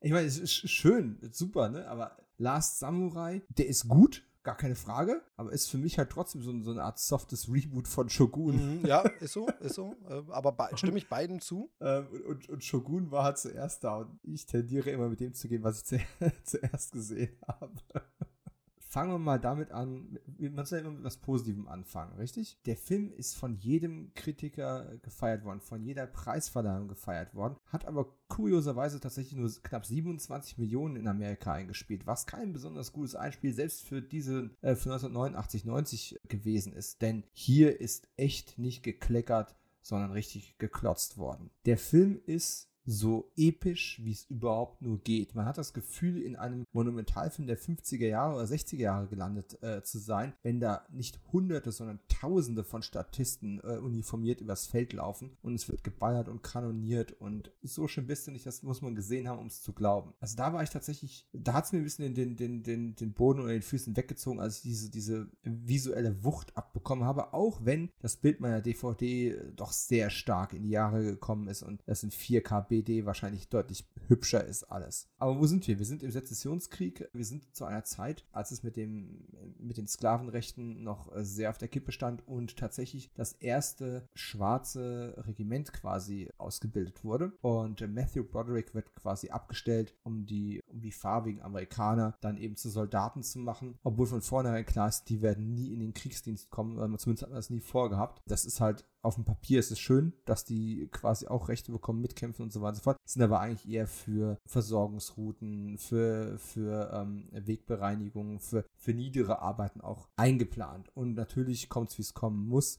Letzten Endes müssen sie dann doch ins Gefecht und das wird ein Riesengemetzel. Es basiert auf wahren Begebenheiten und zwar auf den äh, Briefen, die der von äh, Matthew Broderick verkörperte Colonel äh, in die Heimat zurückgeschrieben hat. Darauf wurde basierend ein, wurde ein, ein, Drehbuch dann erstellt und diese Geschichte eben erzählt. Und wirklich, die Besetzung ist exquisit. Also neben den schon genannten äh, Schauspielern ist auch in jeder Nebenrolle irgendwo ein bekanntes Gesicht, das äh, vor allem natürlich ähm, über die Jahre noch bekannter geworden ist. Aber alleine, wie gesagt, Morgan Freeman, Carrie Elvis. Carrie Elvis wird, wurde ja durch Sachen wie Robin Hood, Helden in Strumpfhosen irgendwie immer in die Comedy-Ecke geschoben, aber der ist ein richtig guter dramatischer Schauspieler, das wird gern vergessen. Und trotzdem, bei mir hat er nicht gezündet. Das, ich weiß, ich kann noch gar nicht so genau den Finger drauflegen, woran das gelegen hat. Es liegt mit Sicherheit leider auch wieder an Matthew Broderick, der mir nie irgendwas getan hat, der für mich aber immer der Typ ist, den man engagiert, wenn man äh, nicht genug Zeit, Geld oder Lust hat, äh, John Cusack anzurufen. Das, die sind im selben Alter gewesen, die sind derselbe Typ gewesen und haben auch manchmal Parallelitäten in ihren Karrieren drin gehabt. Aber Broderick ist halt irgendwie.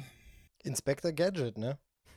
Ja, also, der, der, ist halt wirklich so, so, so, spannend wie das mittlere Stück Klopapier von dreien. Äh, und es fing, es fing so gut an mit ihm. Also das ist halt das, was ja. ich so, so, so spannend finde, das, denn tatsächlich, äh, also Ferris funktioniert ja immer noch so. Also der ist ja immer noch großartig und ja, da der Film an sich. So. Ja aber, aber nicht zwingend wegen ihm, sondern, sondern wegen dem Film als, als, als, als ganz. Da ist, das, da ist die Summe der Teile größer als der Star. Ich sage ja immer gerne ähm, so spaßeshalber, oh, XY mal einen Pickel, äh, müsste ich mal einen Pickel stehen lassen, damit er Charakter bekommt. Und Broderick haben sich ein ganz dünnes Bärtchen verpasst und das hilft auch nicht. Was ich tatsächlich total spannend oder auch interessant schockierend finde, Morgan Freeman, das werde ich bestimmt noch öfter sagen in den nächsten Monaten, wenn der in jedem zweiten Podcast vorkommt, hat einfach schon vor 30 Jahren alte Männerrollen mhm. gespielt und macht das 30 Jahre später immer noch. Ich meine, ich habe ich, wir haben neulich erst über äh, Miss Daisy und ihr Chauffeur in dem Podcast gesprochen, wo er sogar noch on-screen quasi gealtert ist, weil der Film über x Jahre erzählt wird. Und auch hier ne, kommen dann so Sprüche wie, ja, ich bin, ich bin, ich bin Mitte 50, ne, ich, ich, ich trabe hier nicht mehr im Gleichschritt. Und es ist wirklich, es ist wirklich ein gewaltiger Film. Aus amerikanischer Sicht bestimmt auch ein super spannendes Stück Zeitgeschichte, was da erzählt wird. Ich nehme an, deswegen ist er auch bei Preisverleihungen so gut angekommen. Und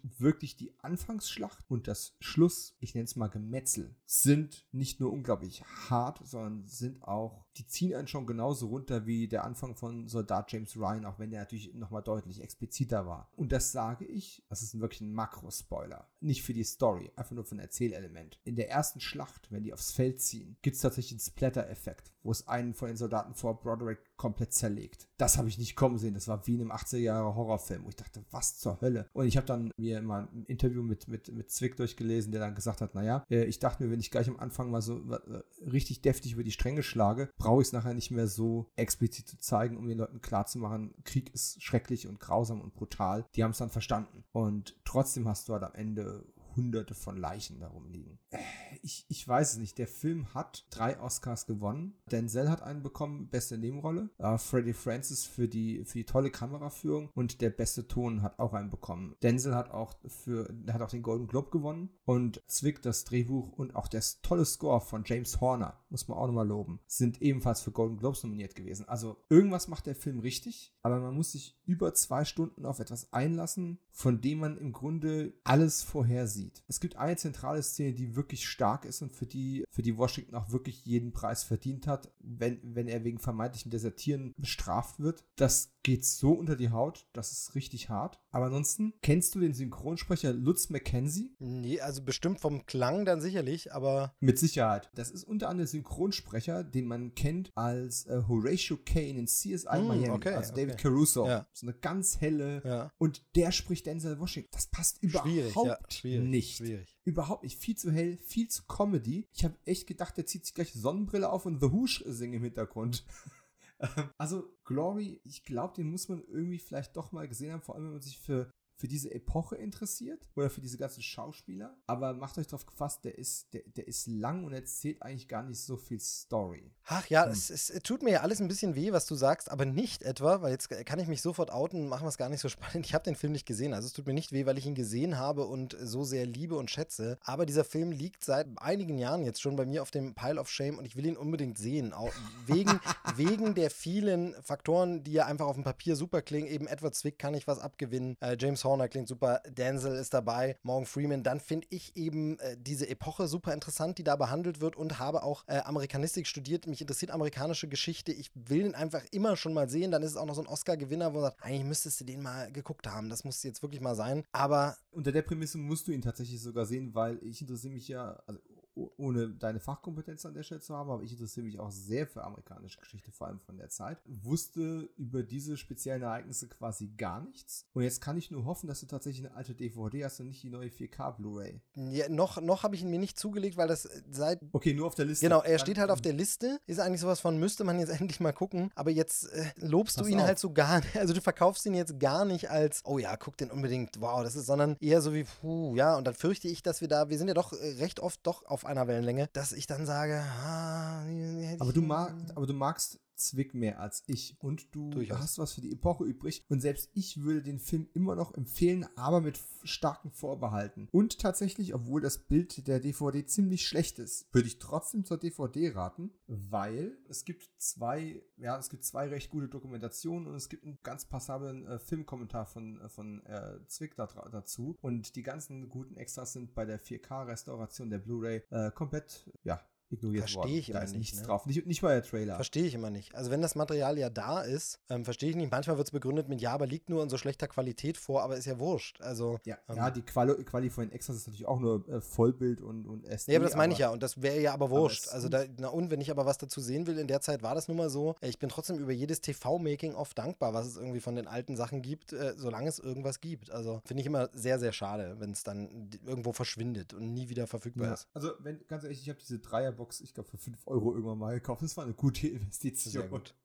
Okay, ebenfalls in derselben Woche angelaufen ist der Skipper von Peter Keklewitsch, deutscher Film mit Jürgen Prochnow, Patsy Kensit. Gibt's auf DVD allerdings nur zu Mondpreisen, weil out of print. Hat es in Deutschland in den Charts auf Platz 88 immerhin geschafft. Und Jürgen Prochnow geht immer, Keklewitsch genauso. Ich habe mal eine, eine tolle Miniserie von dem betreuen dürfen, als die auf DVD veröffentlicht worden ist. Zugegebenermaßen habe ich den Film auch nicht gesehen, weswegen ich mal elegant, ich weiß, du hast ihn auch nicht gesehen, überleite zu einem Film, den man gesehen haben muss und der ist auf meinem Pile of Shame. Der Horrorfilmemacher Adam Green empfiehlt ihn quasi in jedem dritten seiner Podcasts. Okay. okay. Und, und ich habe ihn trotzdem bis heute noch nicht gesehen, weil der Regisseur für mich auch immer so ein Ding ist, der ist entweder ein Genie oder er macht Filme, die mich inhaltlich so null ansprechen, dass naja, sie an mir vorbeigehen. Und die Rede ist von einem gewissen Steven Spielberg und der Film ist Always, die Feuerengel von Montana, der in den USA schon 1989 herauskam. Steve. Ja, also Always ist ein Film, der,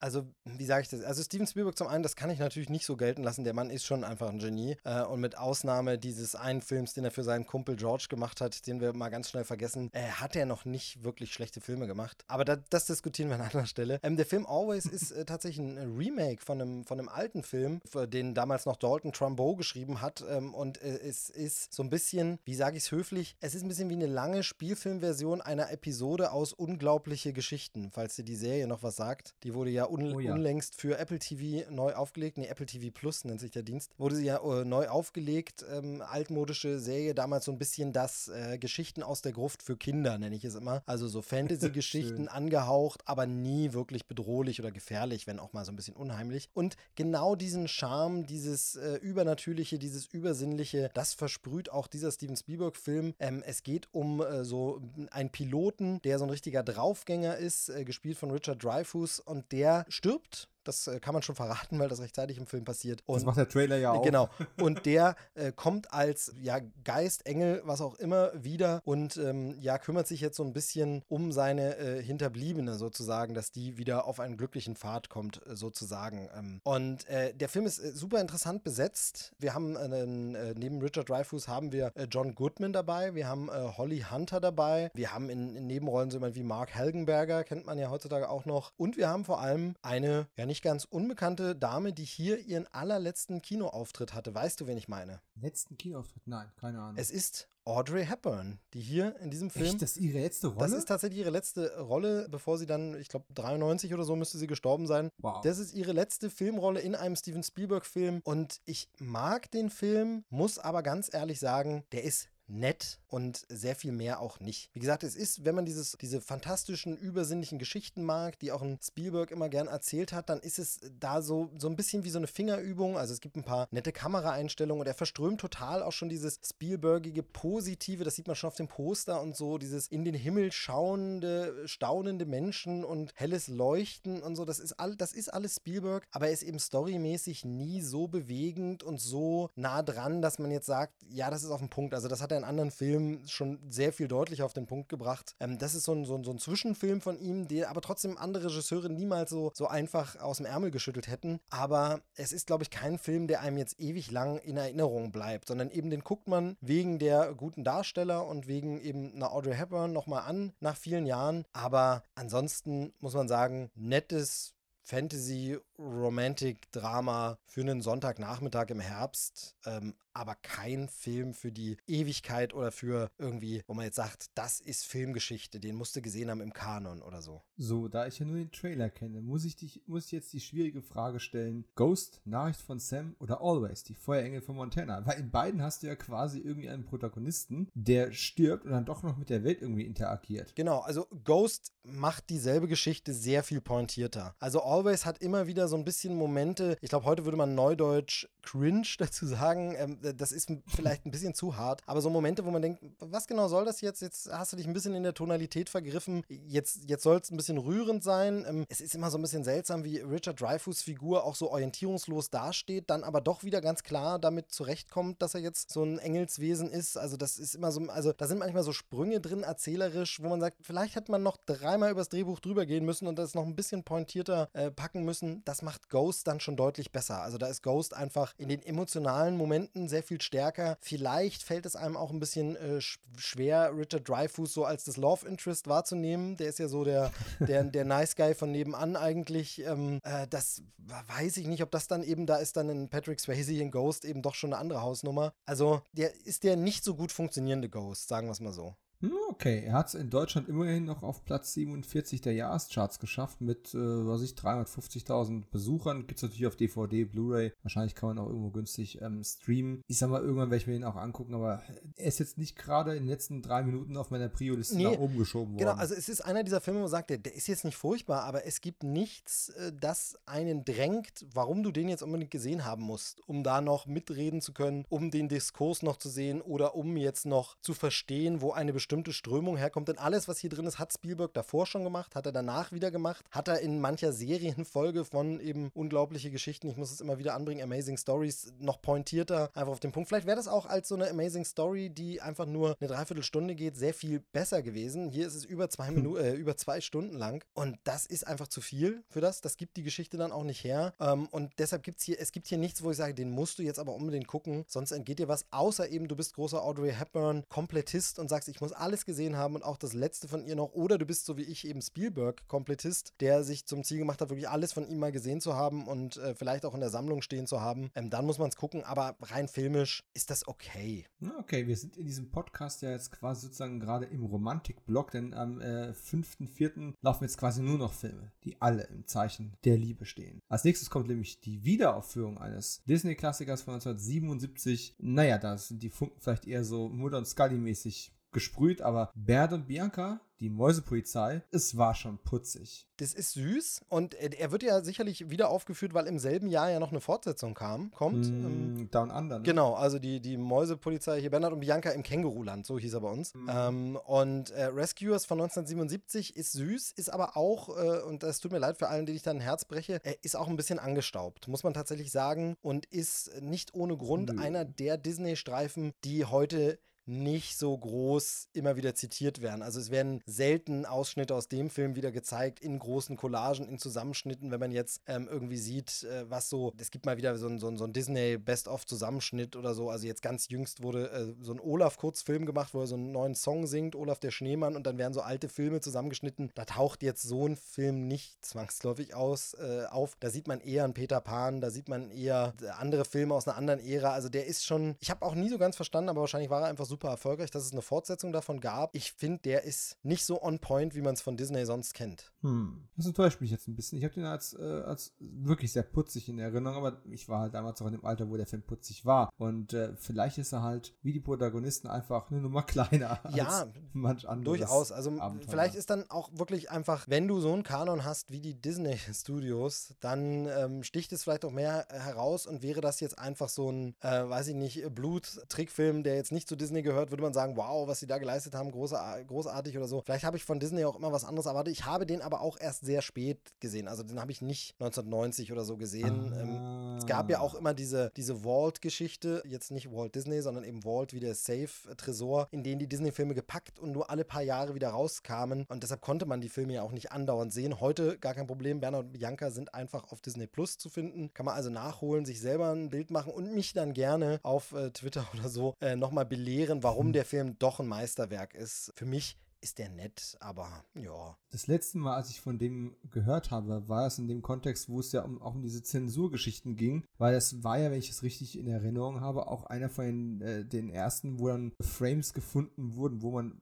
waren es nackte Brüste, irgendwas in dem Fenster sieht, wo die irgendwo das äh, an, an, an, an der Hauswand runterkrabbeln oder runterstürzen, wo irgendein Zeichner sich vor, vor x Jahren ausgelebt hat. Das hat bis jetzt nie einer gesehen. Und alle Versionen, wo das mit drin war, sind dann eingezogen, wo das äh, entsprechend retuschiert worden. Also, naja, ich bin in Versuchung, hätte ich Disney Plus, würde ich mir jetzt aus Prinzip schon nochmal angucken, einfach um zu gucken, ob meine Erinnerung wirklich so mit Zuckerwatte ausgepolstert wurde oder die, ob du ihn wirklich einfach zu spät Also er ist hast. auf jeden Fall, sag ich mal, filmhistorisch interessant, wenn man sich für die Disney-Geschichte eben interessiert, weil das eben ja so eine, so eine, so eine Findungsphase war, wo man sagt, das war, ähm, das Dschungelbuch war vorbei, diese Riesenhits wie Dschungelbuch oder Dumbo oder so. Und dann hat man versucht so ein bisschen, was wollen wir denn machen? Und die gerade 80er Jahre haben ja dann nicht ganz so gut funktioniert. Und jetzt hat man den eben nochmal wieder aufgeführt, den Film und, und dann eben 90 einen sehr viel, ja, sag ich mal, moderner gemachten zweiten Teil rausgebracht und so und von daher ist das filmhistorisch schon interessant, aber ich finde eben, dass der äh, wirklich nicht, das ist nicht die Ära von Walt Disney, wo man sagt, oh ja, ähm, wenn du zehn Filme aus dem Disney-Konzern gucken musst, dann ist der dabei. Ja, zum Glück nur eine von den Wiederaufführungen, aber es fand in diesen Romantik-Block einfach so schön reingepasst. Ja, nie, jetzt kommt der, der letzte Film dieses Romantik-Blocks, auch am 5.4. gestartet und ich bin sehr froh, dass wir über ein solches Meisterwerk sprechen können, das natürlich verdient zwei ultra billige Sequels bekommen hat. Ich rede vom Platz 26 der deutschen Kinocharts mit 1,1 Millionen Besuchern. Ich rede von Wilde Orchidee von 1989 und Salmon King hat ihn gedreht mit Mickey Rock und Jacqueline Bisset in der Hauptrolle. Erotik-Thriller. Wir kommen in die Ära der Erotik-Thriller. Ja, mir muss irgendwann mal jemand erklären, äh, wieso Mickey Rourke da so angesagt war als Erotikstar. Weil, also natürlich immer schwer aus einer ähm, männlichen Hetero-Sicht zu, das nachzuvollziehen. Also da ist einfach generell schon mal diese Grundattraktion nicht da. Deshalb ist es ein bisschen schwierig. Deshalb will ich das gar nicht so fies aburteilen und meine das so halbwegs ernst mit diesen, das muss mir mal jemand erklären. Aber er entspricht für mich jetzt irgendwie gar nicht so dem Schönheitsideal. Auch nicht dem Schönheitsideal, das man zu der Zeit hatte unbedingt. Ähm, wenn man sich eben andere Stars anguckt. Ich habe das nie so ganz verstanden, dass der so Sexsymbol, Erotik, Drama, Erotik, Thriller, Star und äh, Frauen da bei ihm hibbelig wurden, das, wie gesagt, muss mir irgendwann mal jemand erklären. Ich werde es nicht sein, aber es gab ja auch Leute, die irgendwie äh, Robert Mitchum den attraktiven Leading Man fanden und äh, der hatte Charakter, aber der war kein attraktiver Leading Man. Aus meiner Perspektive eines dahingehend nicht objektiven äh, Heteromannes natürlich. Aber die wilde Orchidee, Orchidee oder Wild Orchid landet ja im, in den, ich sage mal, in den Jahrescharts kurz hinter dem Riesenerfolg Turtles und noch vor äh, Lock Up mit Stallone und Tage as Donners mit Tom Cruise. Also es war schon einfach ein angesagtes Genre oder Subgenre oder was auch immer man das, das schimpfen ist es ja, möchte. Ja, das ist es ja aber bis heute. Also das ist ja das Ding, das ist ja leider äh, kein... Ist es das? Kein, das, ist, das ist die große Frage. Ich denke, in Zeiten der sofort verfügbaren Internetpornografie ist das irgendwie aus der Mode äh, würde man Würde man meinen, aber erinnere dich einfach ein, zwei, drei Jahre zurück an äh, die Fifty Shades of Grey-Reihe, die einfach ein mhm. wirklich Mega-Hit äh, war für das, was sie produktionsmäßig auch gekostet hat. Ähm, wie das umgesetzt wurde und es, es gibt immer noch den Markt, es gibt immer noch die Leute. Ich glaube, dass viele Studios genauso rangehen, wie du das jetzt gesagt hast und sagen, naja, aber die Leute können überall sofort Porn gucken, wenn sie wollen. Die müssen nicht unbedingt äh, hier so die äh, weichgespülte, so ein bisschen verruchte Schmuddelversion äh, von sowas gucken. Aber ich glaube, der Markt ist immer noch da, weil die Leute dann trotzdem sagen, wir gehen da hin, wir gehen ins Kino, wir gehen mit unseren Mädels dahin, zusammen allen schönen Sektabend. Das sind wahnsinnige Klischees, aber das hat es ja alles zu Fifty Shades zum Beispiel gegeben und da gab es dann eben auch nochmal Fortsetzungen und alles. Und ich glaube, das gab es immer und das wird es auch immer geben, immer wieder geben. Also wir erinnern uns an, äh, sei es Basic Instinct, sei es Sliver, was auch immer da alles so kam. Also da hat ja irgendwie alle paar oder alle zehn Jahre, alle fünf Jahre, weiß ich nicht, kommt dann mal wieder sowas und äh, ist dann eben auch erfolgreich, ungeachtet der Qualität. Ich muss jetzt zu meiner Schande geschehen, ja, ich habe den im Fernsehen mindestens einmal gesehen, wenn nicht sogar zweimal, weil er natürlich in meiner ähm, Hochpopularitätsphase und auch dauernd im Fernsehen wiederholt worden ist zu später Stunde. Und ja, mit dem mit Erotikfilmen war man damals noch nicht so zugebombt worden, wie das heute der Fall ist. Aber fand ich den erotisch ich weiß es nicht. Der Film hat, hat, durchaus tatsächlich Atmosphäre. Es ist irgendwie ein ziemlich plumpes Filmchen, wenn man, wenn man sich den Plot und alles anschaut. Du weißt auch genau, es ist, ich meine, das, das Fifty Shades of Grey Prinzip, du weißt genau, wer wem wann, wann wie, warum verfallen wird und wann das kurz unterbrochen wird und wie es dann ausgeht. Das, das kannst du alles an, an zwei Fingern abzählen. Aber irgendwie schafft er es auch mit seinen Brasilien-Locations. Äh, das hat alles eine gewisse Exotik und man darf mich jetzt bloß nicht zwingen, den, den Plot nochmal zusammenzufassen, weil. Ugh, irgendwie ist Jacqueline Bisset halt äh, das, äh, das hübsche junge Mädel, das irgendwie nach Brasilien kommt und dann mit Mickey Rourke aneinander gerät. Und der wickelt sie natürlich dann ein mit seiner mysteriösen, brütenden Aura und sie verfällt ihm dann und, äh, und er ist der absolute Kontrollhaber an der Stelle, bis sie irgendwann anfängt, das erotische Spiel umzukehren. Das gefällt ihm gar nicht mehr so, dem Mickey.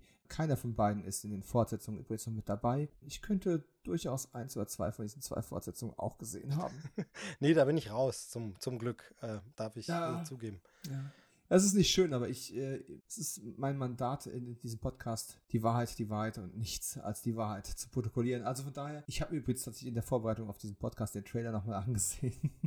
habe mich auch an, an, viele Shots, an die Fotografie wieder erinnert. Ich hätte tatsächlich Bock, den nochmal zu gucken, aber die DVD ist momentan auch relativ teuer und ich habe sie leider nicht. Kommen wir zu einem Film, der den 12.04. einleitet, also die zweite Kio-Donnerstag-Position im April. Ein Drama inzwischen out of print leider, ähm, streamt wohl aber bei Amazon wieder, äh, ab und zu mal. Music Box, äh, die ganze Wahrheit. Klingt wie ein Musikfilm von äh, Costa Garvas, aber es ist tatsächlich eine Art Gerichts-Thriller-Drama mit Jessica Lang in der Hauptrolle. Die kennt ja die heutige Jugend eher von American Horror Story. Und ihr Vater, gespielt von Armin Müller-Stahl, wird da für einen Verbrecher gehalten. Er behauptet, das ist also eine schreckliche Verwechslung. Er hat mit diesen ganzen Verbrechen, die ihm da angelassen werden, nichts zu tun. Und Jessica Lang verteidigt ihn aber auch bis aufs Blut, bis ihr dann auch Zweifel an der Identität des eigenen Vaters aufkommen. Mit Sicherheit kein schlechter Film. Ich habe ihn aber auch nur für ewigen Zeiten mal gesehen, kann nicht mehr so sehr viel dazu beitragen. Nee, so geht's mir auch so. Ich, ich kenne ihn irgendwie, kommt er mir bekannt vor und ich finde, der klingt super spannend. Kann mich aber an nichts erinnern. Habe ihn nicht wirklich, glaube ich, gesehen, wenn dann vielleicht mal irgendwo im, im Zapping oder so. Ist aber tatsächlich was, muss ich sagen. Es ist die Liste so lang, das haben wir jetzt schon ein paar Mal besprochen, aber äh, eigentlich so von diesem, wenn ich jetzt immer sagen würde, was hast du Bock, wollen wir das mal gucken, würde ich mir schon mal angucken, weil es klingt echt nicht schlecht ähm, und äh, mhm. Besetzung auch und so. Also würde ich mir schon angucken. Ja, äh, wie gesagt, wir müssen mal Amazon im Auge behalten. Vielleicht kann man da den Stream mal schnell abgreifen. Das nächste renne ich mal schnell durch, weil ich habe den Film nicht gesehen, wen es geht, aber es ist jetzt quasi ein kleines Doppel und ich möchte einfach nur kurz den ähm, Filmemacher dahinter feiern. Haus der Spiele lief als Wiederaufführung. Haus der Spiele ist ein Film von 87, geschrieben und inszeniert von David Mamet. Mit Lindsay Cruz und Joe Mantegna in den Hauptrollen. Gibt es auf DVD, äh, äh, Amazon Video und so weiter und so fort. Der hat eine Wiederaufführung erfahren, weil der nächste David Mamet-Film Film von 88 im Kino aufgeführt worden ist. Und das ist Things Change mehr Glück als Verstand und ist quasi eine Art äh, im Glücksspielmilieu angesiedelte Gangsterkomödie, nenne ich es jetzt mal ganz vorsichtig, mit dem wunderbaren äh, Don Imesh und Joe Mantegna als dessen, als dessen Begleiter und ist damals auch groß beworben worden als vom Autor von The Untouchables. Ne? Und David Mamet mit Sicherheit keine einfache Persönlichkeit, das wird ja auch immer wieder gerne vorgeworfen, aber ein brillanter Schreiber, ein brillanter Schreiber und ein mit Sicherheit auch nicht schlechter äh, Filmemacher. Ich wünschte, die beiden Filme gäbe es auf Blu-ray, aber Things Change hat es leider nur auf VHS geschafft und ich müsste jetzt darauf spekulieren, dass man den irgendwann mal streamen kann, aber aktuell ist das leider nicht der Fall. Deswegen, ja, was soll ich machen? Ich groß empfehlen und das kann ihn keiner gucken. Das ist immer schade. Irgendeine Meinung von dir zu David Mamet generell? Äh, ist jetzt jemand, der immer mal wieder so aufploppt, aber wo ich jetzt auch nicht irgendwie äh, die Sammlung im Regal stehen habe oder so. Ähm, bei dem Film fand ich aber auch, sah interessant aus. Ich wusste jetzt gar nicht, dass die beiden äh, quasi zusammenhängen und hätte es mir gerne mal angeguckt, aber wie du schon sagst, leider war da kein Rankommen. Deshalb kann ich da jetzt auch nichts weiter wirklich beisteuern. Wer mal David Mamet-Filme gucken möchte, ich hau einfach mal drei Name-Drops hier an der Stelle rein, die besser zu bekommen sind. Das ist einmal, hätte ich fast Gross Point Blank gesagt, das ist völlig falsch.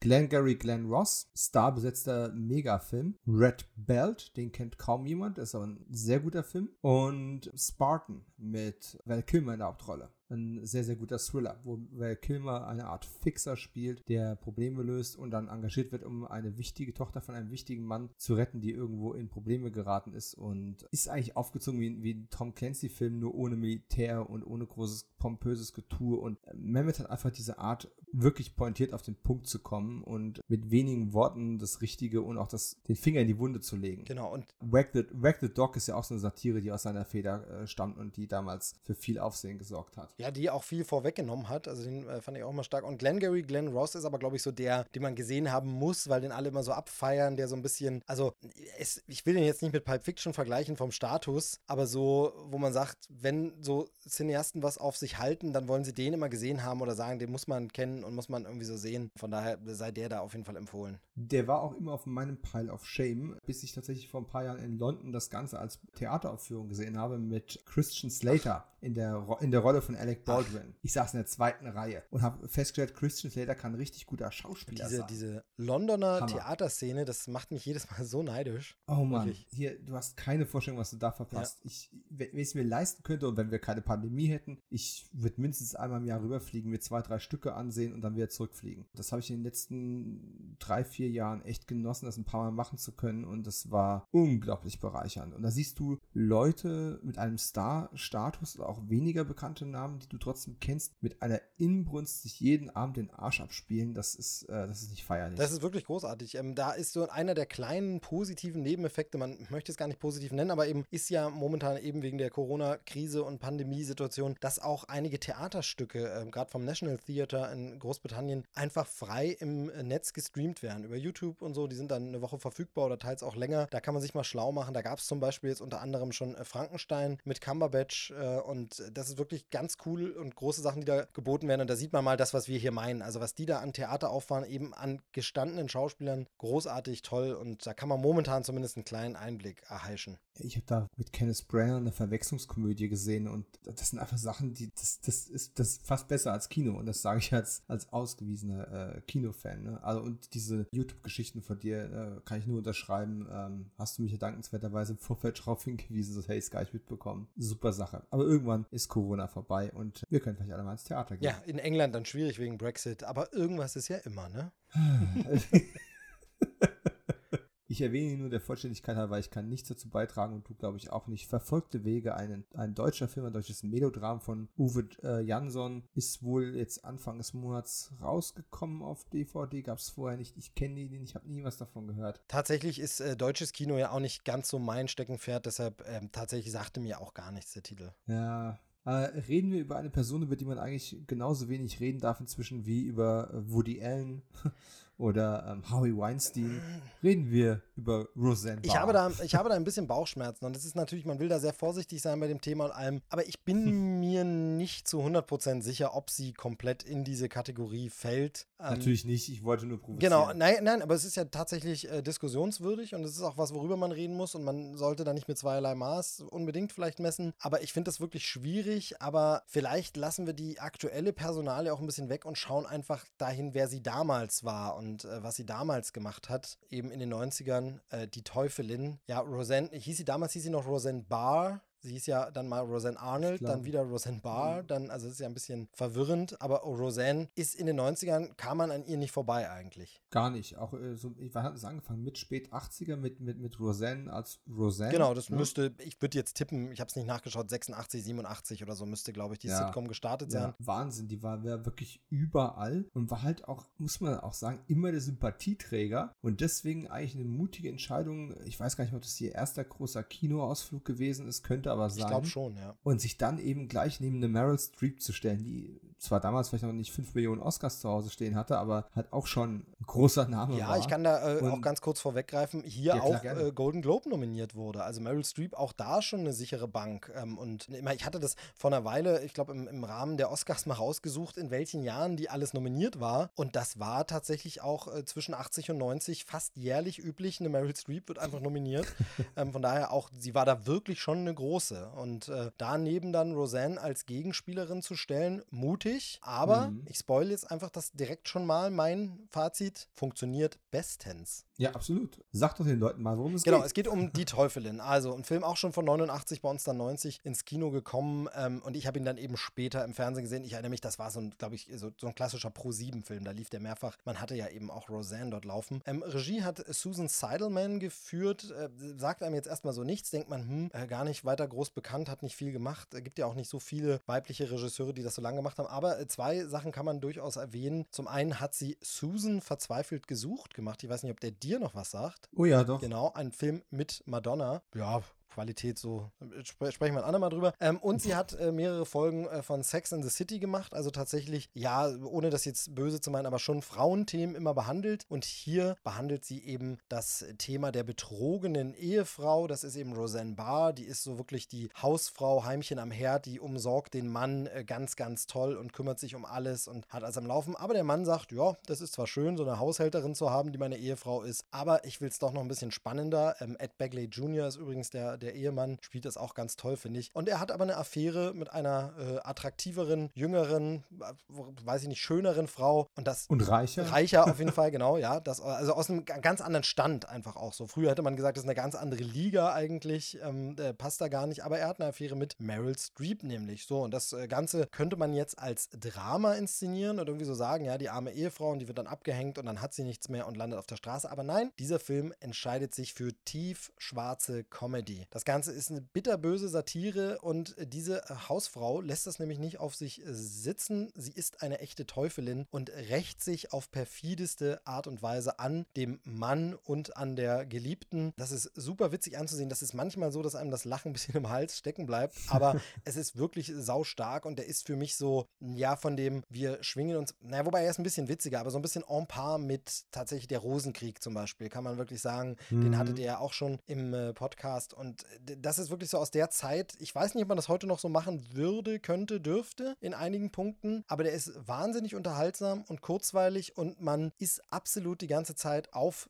Seiten dieser Teufelin, ähm, weil das auch so schön gespielt ist, wie fies wirklich der Ehemann und seine äh, reiche Geliebte da ist und so. Ich finde ihn wirklich toll. Ich finde ihn immer noch unterhaltsam. Heute eben schwierig wegen Roseanne, ob der noch so laufen würde. Ich weiß gar nicht, ob der noch wiederholt wird, ob man den noch irgendwo sehen kann. Aber ich hatte mit denen immer sehr viel Spaß und fand das eben einfach schön, dass die Protagonistin, das war damals ja für mich zumindest auch eine neue Erfahrung, war eben nicht die wunderschöne Frau, der Star, die athletische, sondern das war einfach die pummelige Roseanne Anne war hier der Star, war die Heldin sozusagen, die Anti-Heldin. Und das war äh, schon so ein bisschen so eine Erweckung. Man kann Filme auch so erzählen, man kann auch so ein bisschen so Anti- und schwarzer Humor und äh, so böse darf man sein. Fand ich sehr, sehr schön. Also finde ich, glaube ich, immer noch schön. Ich unterschreibe einfach mal pauschal alles, was du gesagt hast. Äh, genau so. She-Devil, wie er im Original heißt, beweist einfach auch viel Mut zur Hässlichkeit, also sowohl zur inneren als auch zur äußeren, was sich ja quasi mit den Figuren ziemlich konträr verhält. Ja, genau. Äh, Roseanne ist dann nochmal hässlicher gemacht. Also genau. ohne jetzt sagen zu wollen, sie ist hässlich, aber wir wissen, dass sie einfach kein Model ist. Aber hier machen sie sie ja. wirklich noch schlimmer zu diesem, zu dieser äh, wirklich Hausfrau, die sich nicht um sich so richtig kümmert, dass sie mal äh, hübsch wird und mal was aus sich macht, sondern sie ist hier ein hässliches Entlein, wirklich. Ähm, und das, das trägt tatsächlich sehr zur Wirkung bei, auf jeden Fall. Und Ed Beckley Jr. ist mit Sicherheit auch kein Tom Selleck, um mal in der Altersklasse ja. und in der Zeit ja. zu bleiben, aber es ist schon witzig, wie der sich dann quasi in der, in der Gesellschaft sozusagen hochschläft und äh, Roseanne halt irgendwie zurückbleibt. Und wer die Roseanne-Serie kennt und irgendwie sowas erwartet, nach dem Motto, Roseanne macht jetzt einen witzigen Kinofilm, der muss damals einfach ganz bitterbös gegen eine Wand gelaufen sein, weil das ist, äh, die ist da ja wirklich auch vom Humorlevel her überhaupt nicht wir zu erkennen. Das andere Thema, es war für mich wirklich nur eine, eine provokante Überleitung. Mir ist das, ich möchte nicht sagen egal, das wäre jetzt ein falsch gelegter Hot Take, aber ich trenne zwischen Künstler und Kunst und weil anders könntest du viele, viele Sachen gar nicht gucken. Und ich bin dann auch der festen Überzeugung, mein Vergleich ist immer, keiner würde hergehen, wird die Mona Lisa jetzt verbrennen, nur weil über den Künstler vielleicht irgendwann nochmal rauskommt, dass der auch irgendeine Leiche im Keller hat. Das ist halt dann doch sehr messen mit zweierlei Maß. Heutzutage wird halt jeder sehr schnell abgeschossen und äh, das ist ja aber nicht das Thema, sondern deren Arbeit. Und an denen haben ja nicht nur die jeweils angekreideten Leute wie ein Woody Allen oder ein Harvey Weinstein, um die Kaliber jetzt nochmal zu zücken, nicht nur die dran gearbeitet, sondern auch hunderte von anderen Menschen. Und da muss man schon, denke ich, etwas differenzierter das Gesamtbild sehen. Von daher ist das tatsächlich für mich kein Hinderungsgrund. Und ich habe seit langer Zeit mal wieder Bock, den Film zu sehen. Hab's in der Vorbereitung jetzt nicht geschafft, den nochmal aufzufrischen. Hab damals auch mehrfach im Fernsehen gesehen. Aber gibt's auf Amazon und gibt's eine Blu-ray von und damals auf Platz 52 der Jahrescharts gekommen mit immerhin knapp äh, 300.000 Besuchern in Deutschland. Genau. Ich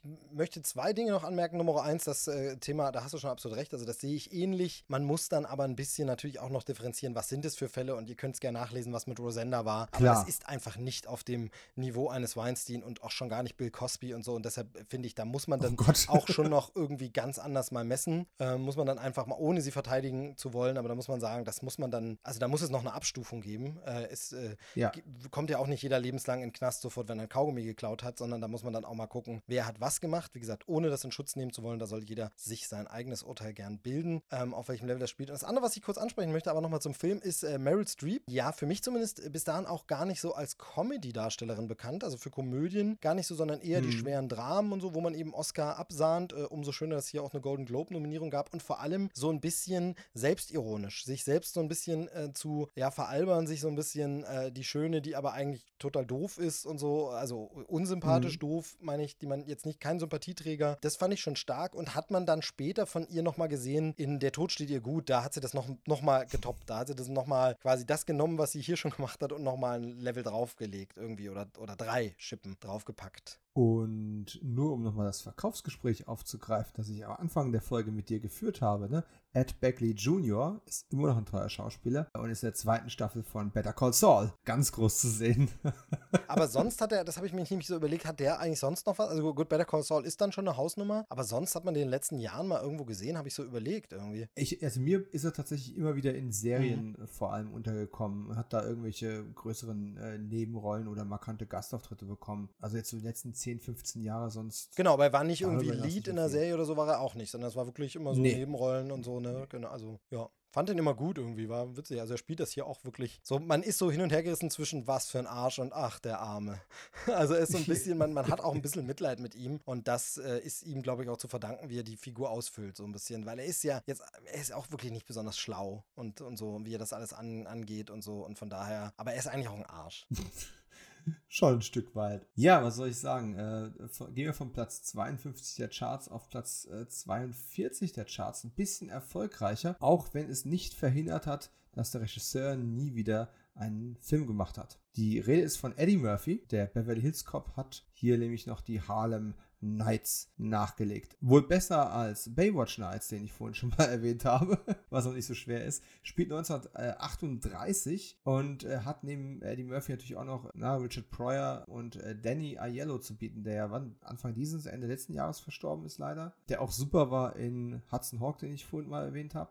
Harlem Nights habe ich aber tatsächlich nie gesehen. Du schon, oder? Es ist lange, lange her, ähm, weil das war auch so ein Film, der dann mal irgendwie lief und äh, deshalb möchte ich jetzt zur Qualität des Films gar nicht mehr so viel sagen. Was man, glaube ich, so filmhistorisch oder so anmerken kann, ist, dass er, dass er das natürlich nicht so leicht hatte, weil eben, du hast schon gesagt, Beverly Hills Cop, das war der lustige, quirlige, spirrelige äh, Eddie Murphy. So wurde er auch in Deutschland beworben, behypt, natürlich durch die Synchronstimme auch noch ein bisschen zusätzlich befeuert. Da klang er immer noch einen Ticken noch drüberer, äh, um, um mal dieses äh, deutsche Wort, das es gar nicht gibt, zu verwenden. Und dann kam so ein Film, Film und ich glaube, da wären, wird, also der war schon erfolgreich, aber ich glaube, da wird der eine oder andere auch gedacht haben, ah, ich, ich hatte jetzt doch irgendwie, das, der neue Eddie Murphy-Flick, da hatte ich irgendwie ein bisschen was anderes erwartet. Also hat es schwer und ich glaube, dass er nicht so erfolgreich war, lag dann unter anderem auch daran, dass man einfach zu sehr das auf den Star geschnitten hat in der, im Marketing und gesagt hat, hier, mhm. das ist der coole Eddie Murphy, aber er macht jetzt was ganz anderes. Äh, und hätte man das anders ein bisschen angeboten, vielleicht, vielleicht war es auch seiner Zeit voraus, das wäre heute vielleicht nochmal ein spannendes Thema, aber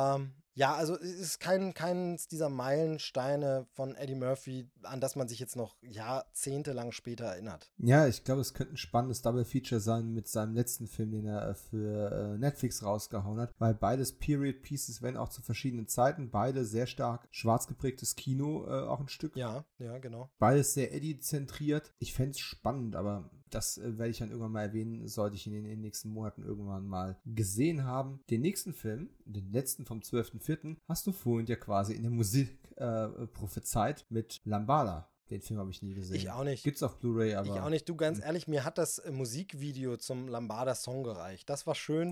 Das war so süß, wie das äh, Mädchen da mit dem Jungen dann tanzt und so. Da hat man, da ist man dann auch als 10- oder 11-Jähriger schon ein bisschen ins Schwärmen gekommen. Äh, das war süß, das war putzig. Aber nee, den Film äh, sagte mir bis zu dieser Sendung auch gar nichts, dass es da einen Film irgendwie gab. Ist dann, vermute ich, ein Trittbrettfahrer einfach zu dem Song, weil das so erfolgreich war und man gesagt, wir müssen jetzt was mit Musik machen. Generell Lambada ja so ein bisschen auch Trittbrettfahrer von Dirty Dancing natürlich, äh, der ganze mhm. Hype und das ganze Thema. Und ich glaube, sowas ist das auch ein bisschen, aber sagt mir wirklich gar nichts. Auch nicht dieser Untertitel Set the Night on Fire, äh, nie gehört. Wenn ich mich nicht sehr täusche, war sogar in Wilde Orchidee eine Lambada-Tanznummer drin. Oder sogar mehrere. Es muss also damals echt so ein, so ein genereller Hype in allen Medien irgendwie gewesen sein. Aber gut, widmen wir uns ganz kurz einer sehr, sehr kurzen Kinowoche, denn äh, am 19.04. gab es meinen Nachforschungen zufolge nur drei Kinostarts, neue. Das ist einmal Feinde, die Geschichte einer Liebe, was irgendwie schon ein Widerspruch in sich selbst ist. USA 1989, Paul Mazursky hat den gemacht mit Ron Silver, Angelica Houston und Lena Olin. Ist ein Drama, gibt es auf DVD,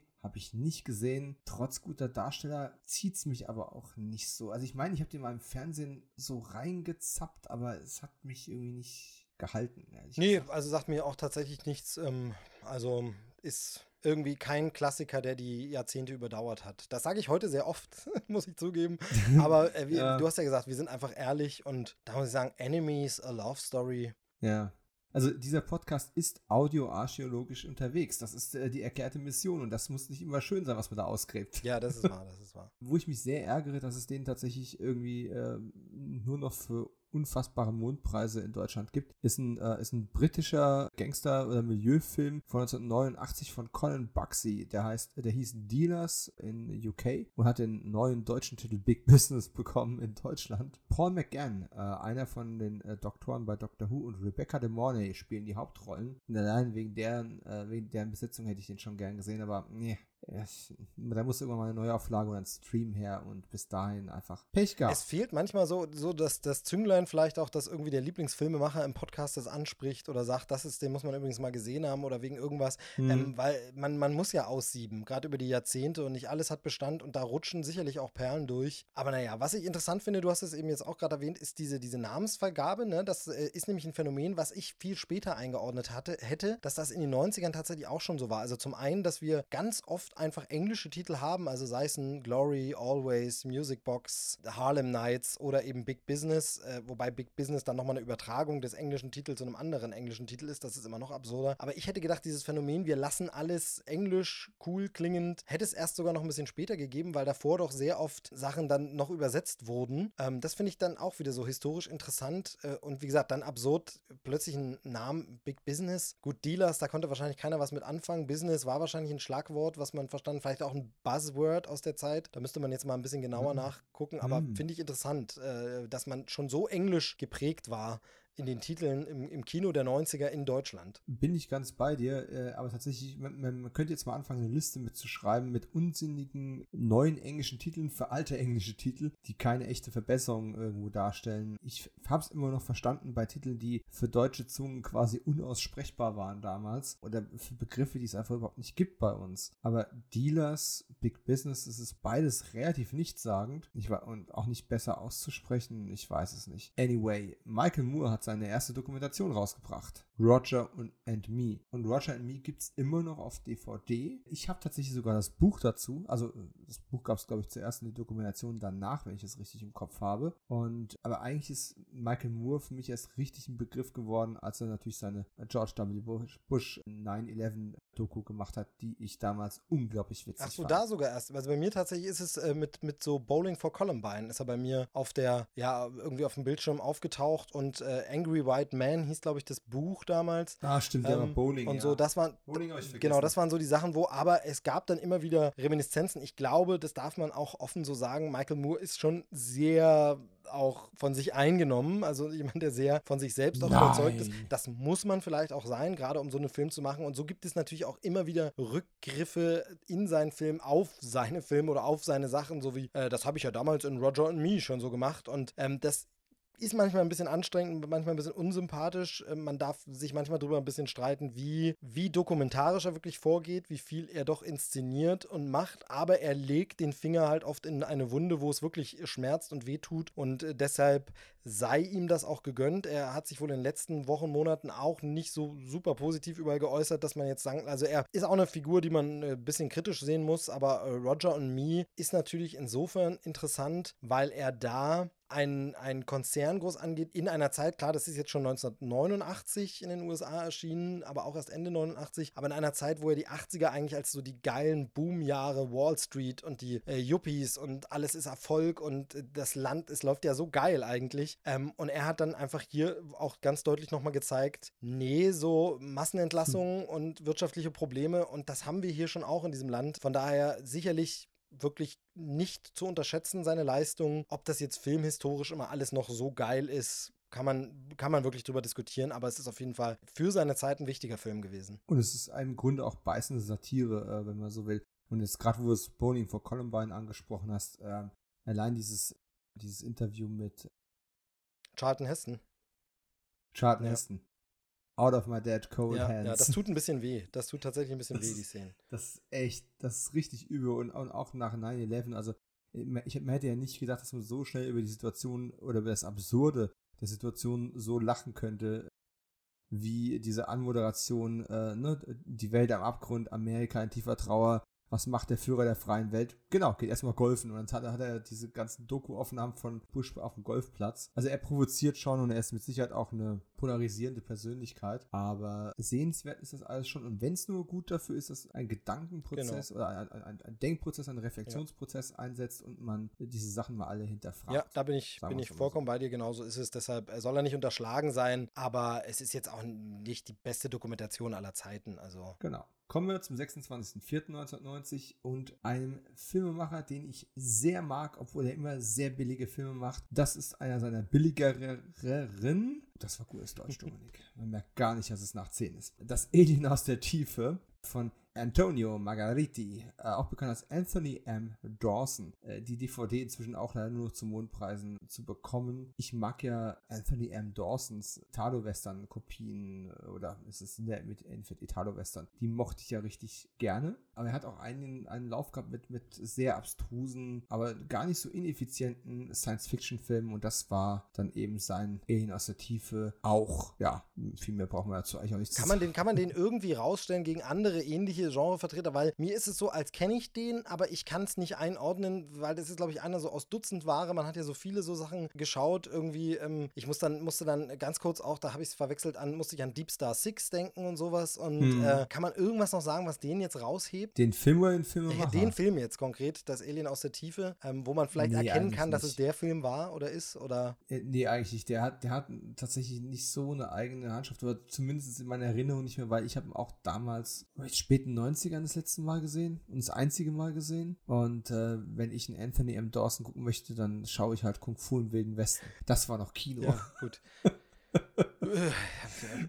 Kommen wir mal zum nächsten Klassiker vielleicht. Ja, wir brauchen mehr Ron Silver, nachdem wir den letzten schon nicht gesehen haben. Nee, ziehen wir das Ganze mal andersrum auf. Äh, ich liebe Near Dark. Und Catherine Bigelow ist mit Sicherheit einfach eine der starken Persönlichkeiten unter den weiblichen Regisseuren äh, gewesen zu einer Zeit, wo das noch gar kein Thema eigentlich war. Und Blue Steel ist mit Sicherheit nicht der erste Film, der heute genannt wird im Kontext von Catherine Bigelow, aber mit Sicherheit auch einer, den man immer noch mehr als nur gut gucken kann. Ich äh, habe so ein bisschen das Gefühl, dass das so einer dieser vergessenen Filme ist. Und ja, jetzt werden deine Hörer, die natürlich auch alle etwas filmaffiner sind, aufschreien. Du wirst vielleicht aufschreien, aber ich meine jetzt wirklich so in der Masse. In der Masse, die eben auch eine Jamie Lee Curtis äh, kennen, die äh, tatsächlich von Catherine Bigelow äh, wegen des Oscars schon mal gehört haben oder so. Aber da habe ich so das Gefühl, dass das so ein, so, ein, so ein vergessener Film so ein bisschen ist, den kaum noch jemand auf dem, auf dem Schirm hat. So mein Eindruck zumindest, obwohl der auch eine Zeit lang recht oft im Fernsehen so im Spätprogramm wiederholt wurde und äh, auch eigentlich so eine Stimmung hat, die man nicht so leicht vergisst. Also ich finde, der nimmt einen schon gut ein, der, der, den, den merkt man sich schon irgendwie, aber ich habe das Gefühl, dass das kein Begriff mehr so richtig ist. Aber mag ich mich täuschen, überzeugt mich vom Gegenteil. Nein, ich bin ganz deiner Meinung. Ich habe ihn auch im Fernsehen gesehen natürlich und äh, obwohl es inzwischen eine Blu-ray davon gibt, hatte ich noch nicht das Bedürfnis, mir den nochmal zu kaufen. Nicht, weil es nicht wert wäre, nochmal gesehen zu werden, sondern weil er sich tatsächlich sehr eingeprägt hat und hatte auch nur so einen durchschnittlichen Erfolg. In Amerika wohl auch nicht zu herausragend. Bei uns ist es Platz 69 der Kinocharts, äh, so eine knappe Viertelmillion Menschen war drin, aber vielleicht ganz kurz äh, für den Kontext, Jamie Lee Curtis spielt noch eine relativ junge Polizistin im Dienst, lernt Ron,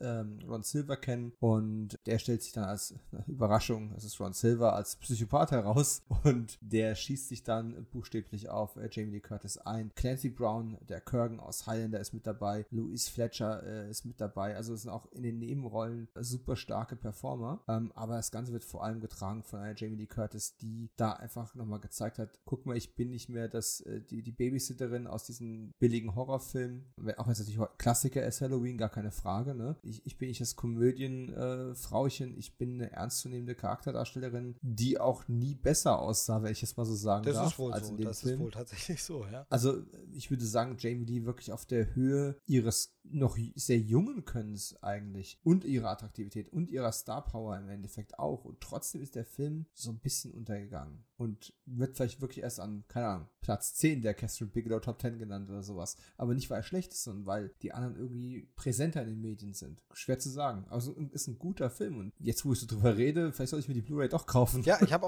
tatsächlich auch äh, Bock, den nochmal wieder zu sehen. Ähm, wie gesagt, weil er lief eine Zeit lang super oft gefühlt, aber jetzt äh, habe ich ihn auch schon lange nirgends mehr entdeckt. Nee, ich auch nicht. Aber immerhin haben wir den mal gesehen, äh, anders als Abrams. Wie, den hast du nicht gesehen? Das ist doch ein Klassiker des, äh, nee. Mhm. Des deutschen genau. Dramafilms von 1989. Ähm, Shoutout an Jörg Graser, der den gedreht hat. Tut mir leid, ich kenne ihn nicht. Nur auf VHS rausgekommen. Wer es findet, darf es behalten. Genau, aber den nächsten, den, also da bin ich, den musst du gesehen haben, oder? Ja, ich habe den mal gesehen, aber ich erinnere mich eigentlich nur ans Buch. Er hat es auf Platz 4 der Charts geschafft damals wenn ich mich richtig recht erinnere. Wobei, nee, es kann nicht sein. Da habe ich mich gerade, nee, nee, da habe ich mich verschrieben. Aber trotzdem über 300.000 Besucher. Walter Sagetti, James Batchdale, den ich 24 schon nicht mochte. Gut, das ist natürlich zehn Jahre vorher gewesen. Buch gut. Film habe ich als atmosphärisch in Erinnerung, aber viel mehr kann ich dazu nicht mehr beisteuern. Äh, ich kann ja noch ein bisschen was kurz dazu sagen. Also Herr der Fliegen, äh, so Schulpflichtlektüre, zumindest war es bei uns im, im, Bundesland immer so, da hat ja jeder so seine anderen Lehrpläne. Ähm, und das war dann natürlich der Klassiker, ähm, wo es dann hieß, wir sind kurz vor den Ferien, es wird nur der VHS-Wagen reingeschoben. Wer von euch aus der ersten Reihe kann mir denn mal schnell das hier anschließen? Wie geht das denn? Dann hat man dann kurz geholfen und dann wurde die Verfilmung des äh, William Golding-Romans Herr der Fliegen geschaut. Ähm, Lord of the Flies ist äh, ja die Geschichte einer äh, Gruppe von äh, Schülern, die auf einer Insel stranden und da dann so ein bisschen eine Gesellschaft aufbauen, die aber dann immer mehr quasi in ja so wirklich wildestes gegeneinander verfällt. Also so Gesetz des stärkeren äh, Darwinismus und äh, ganz böse, ganz bitter. Äh, der Film, ich glaube, der hat, sonst hätten wir ihn wohl in der Schule nicht geguckt, eine Zwölfer-Freigabe, aber hat eine wahnsinnig bedrückende Atmosphäre, finde ich, ähm, wie sich das Ganze so zuspitzt und war schon, gehörte schon zu den Filmen. Es war so der, also ich weiß, der hatte natürlich ernste Themen, aber im Grunde ist ja der Club der Toten Dichter schon ein bisschen für viele so eine Art feel-good lyrische Film. Also schwierig. Mhm. Und das ist so ein bisschen der viel Not So Good oder Not So Good Feel.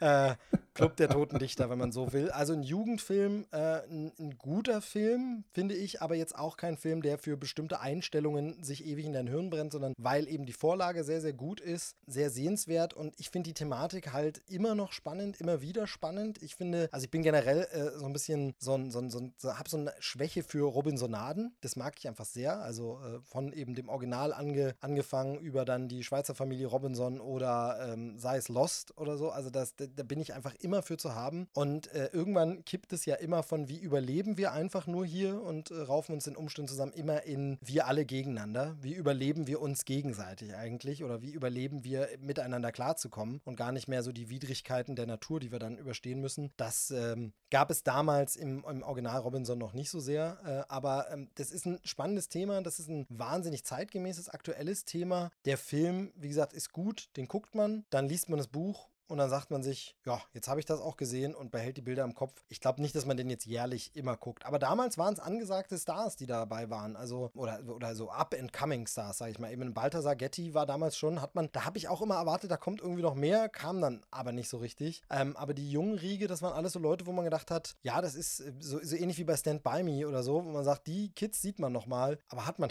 gar nicht so wirklich. Ähm, aber damals waren die, glaube ich, auch groß in der Bravo und so, da mag mich meine Erinnerung trügen, aber ich glaube, das war, wurde schon sehr abgefeiert abgefeiert als Jugendfilm. Ich fand den gut. Wie gesagt, Thema aktuell und spannend. Ja, also du, du, hast nicht so die Erinnerung dran. Wie gesagt, ich kann mich nur an diese sehr, sehr dichte Atmosphäre erinnern und kenne halt die Story aus dem Buch. Von daher, aber es ist jetzt nicht wirklich die, das Schauspiel oder irgendwas noch hängen geblieben. Ja, aber das Buch ist zu präsent, als dass ich jetzt einen Film zwingt. Das Bedürfnis habe, ihn nochmal sehen zu wollen. Anders als dieser berühmte Titel Verwechslungsfilm, den wir als oh, nächstes ja. auf der Agenda oh, ja. haben. Das ist ein, Kla ein, Klassiker der Filmverwechslung, da hast du recht.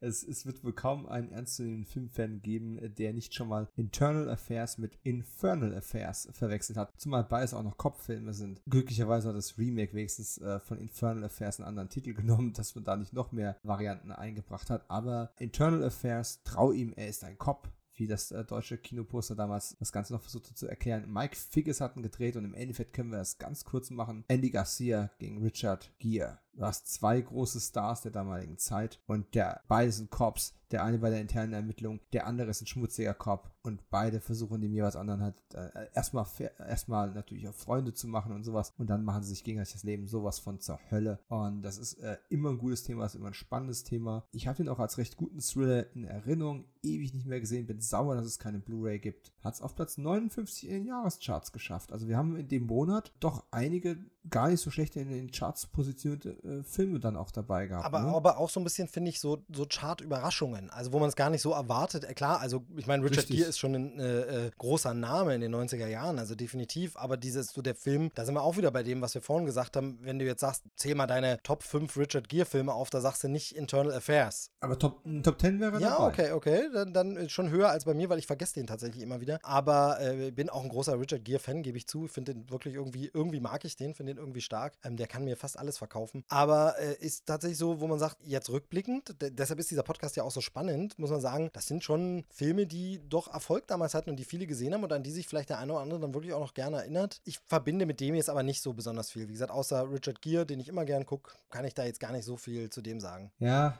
schwierige Kiste. Also ich, ich würde fast sagen, wenn ich dir nachher den Trailer schicke und du guckst dir den an, dann bist du doch getriggert und äh, guckst ihn auf Prime an.